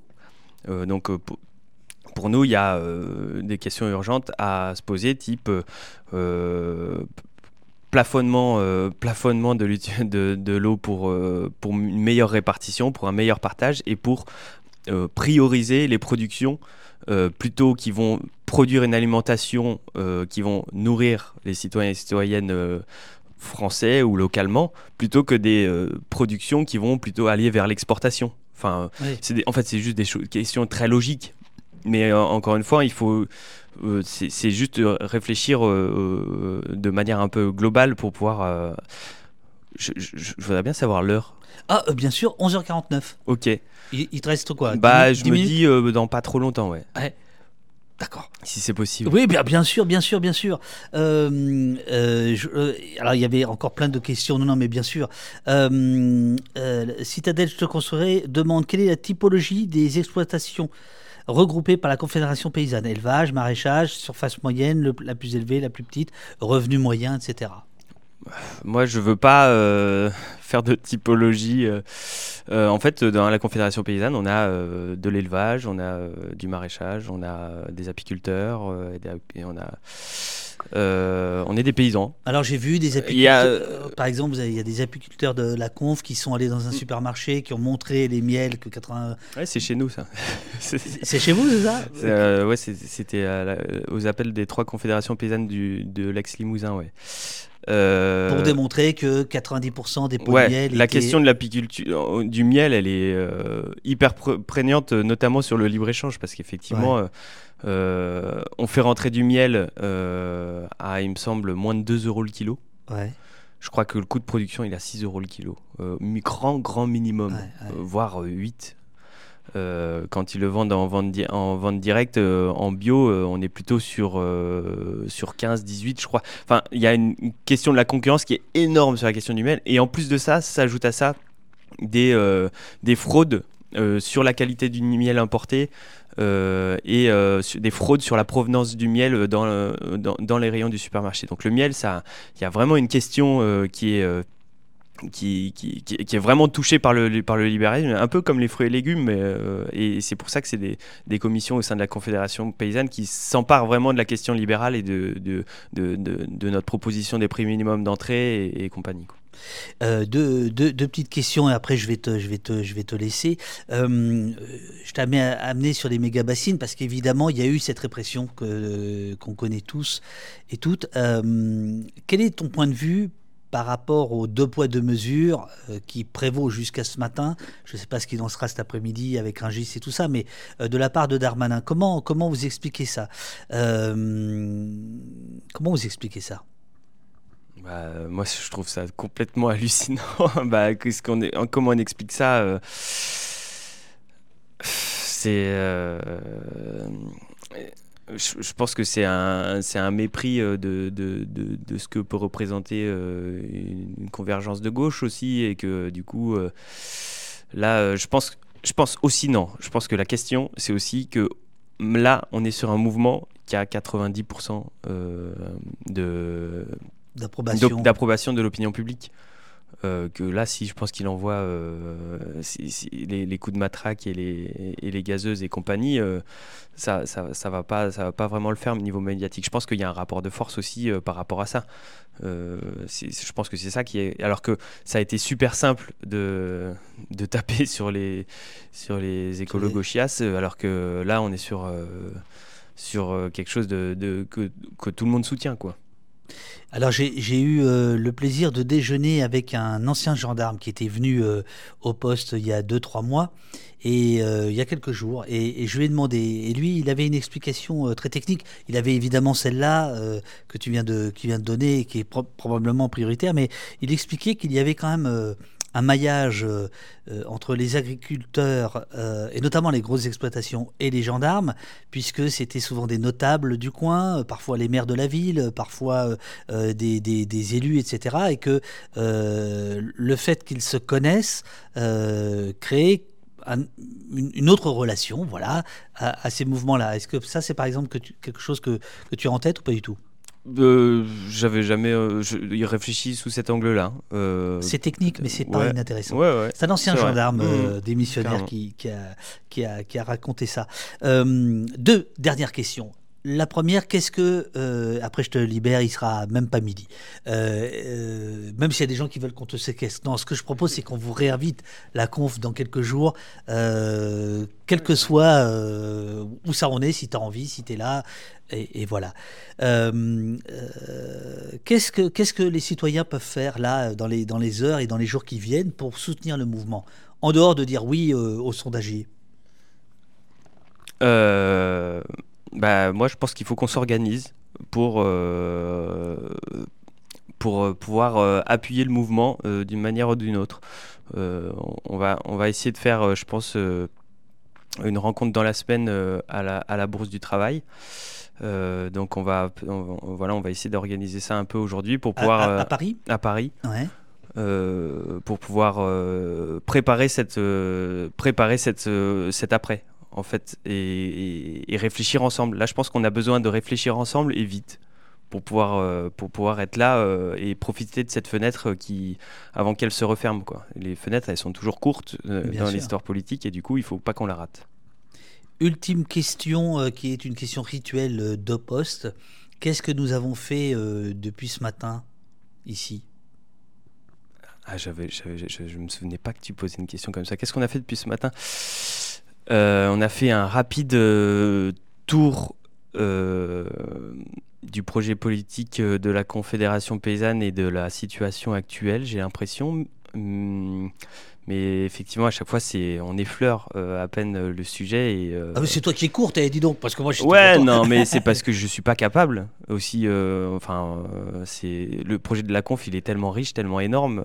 Enfin, il faut, faut se renseigner. On a sur, sur notre site internet, je vois qu'il est partagé. On a tout, toutes nos revendications, tous nos quatre pages euh, thématiques euh, sur les propositions euh, politiques qui sont à chaque fois qui émanent à chaque fois des, des commissions où c'est des paysans et des paysannes qui travaillent sur les, dans les commissions. C'est vraiment notre particularité aussi à nous à la conf, c'est que c'est beaucoup, c'est vraiment les paysans qui, qui proposent les, les, les, les, positionnements qui sont validés par notre, notre organe décideur, le comité national, et qui du coup voilà. Merci, euh, merci beaucoup à, à toi pour ta venue, nous dit Foul qu'il va y avoir d'autres choses. Euh, il y a Citadelle Je te construirai qui propose, qui suggère que nous avons, euh, nous sommes à donner à une partie de, de flipper intellectuel. Euh, Medbel dit depuis deux heures, café et agriculture. Bah, tu m'étonnes. voilà, j'espère. voilà, il y a des gens qui proposent euh, des, de, boycotter euh, l'agro euh, l'agro alimentation l'agro oui enfin l'agro business. Merci merci Thomas énorme respect nous dit Gros Tapir merci à toi nous dit Mr Coltrane. C'était très intéressant merci nous dit Game Widus. Merci pour l'intervention et merci à la conf nous dit Vert de terre. Oh c'est joli Vert de terre. Ils ne viennent pas de l'ENA peut-on faire confiance? Ah, ça je sais pas. Force à vous encore une interview des plus pertinentes. Merci, nous dit Akarn. Un grand merci à la Confédération Paysanne. Merci au poste pour avoir offert tribune et café à Thomas. Merci la conf, nous dit Satrap. Merci Thomas. Vive le 87, nous disent Shérif. Merci, merci, merci beaucoup. Merci David et Thomas pour ce live essentiel. Euh, allez chez les fromagers bouchers et compagnie plutôt que les supermarchés. Merci à eux, nous dit Salfagraph. Merci Monsieur Coltrane pour ton don. Eh oui, oh. Coltrane, tous les jours il fait un petit don, c'est incroyable. Allez, génial. Euh, ce bon vieux oui, merci pour tout. Au plaisir de recevoir d'autres retours de terrain parce qu'on ne peut pas compter euh, sur la télé sans vigilance. Euh, voilà, merci à Thomas, la Confédération Paysanne. Voilà, voilà, ça n'arrête pas. On espère vous réentendre ici. C'est- sincère. Si tu veux revenir, euh, peut-être épaulé de quelqu'un de la conf, vous êtes les, bienvenus la semaine prochaine ou je sais pas quand. Enfin bon, voilà. Tu vas à Rungis cet après-midi? Qu'est-ce qui se passe? C'est quoi ta Ah non, toi c'est média. Là, euh, aujourd'hui, c'est média, ouais. Alors il y a qui là après? Allez, dis-nous. Ouais, si, si- si on veut, si- si on veut te Ah, c'est soutenir. croustille, ça. Euh, non, je, je- j'ai, LCI et, en visio, et après, j'ai Combini. Un truc comme ça, ouais, Combini. Ah bah, ça c'est bon ça. Combini. Ça c'est bon ça. Ah bon, c'est bon, ça Ah ouais. Ok. Ah bah là c'est des millions de gens euh, sur les réseaux sociaux. euh, ouais ouais. Ok, ok. Et, Et ben, euh, ça va le on faire. tâchera. Ça va le faire, ça va le faire. Cool. Si tu as besoin de faire ta visio, moi je vais arrêter l'émission dans pas longtemps. Si, si, Ok, et ben écoute, je regarde où est-ce que ça en est. si, si, ouais, si ouais, tu as carrément. besoin. Les amis, j'envoie un petit, un petit, comment dirais-je, un petit clip et on se retrouve dans quelques instants. Il faut refaire un petit café. Euh, C'était, euh, c'est bien qu'on l'entende partout, nous dit Mister Coltrane. Longue vie à la conf, etc., etc. Euh, voilà. Alors, j'envoie Merci pour tous les messages, c'est vachement sympa. Euh, J'envoie. euh, attends, hop, ça, c'est ça. Je vais envoyer un petit clip. Je coupe les micros et je vous dis à dans quelques minutes, les amis. J'ai plein, plein de choses à vous raconter euh, sur notamment les émissions à venir, dont celle de ce soir autour de Le Pen et la torture. Oui, oui, tu peux vaquer à tes occupations. Je t'en prie, je t'en prie, je t'en prie. Vas-y, vas-y. Hop, je coupe les micros. À tout de suite.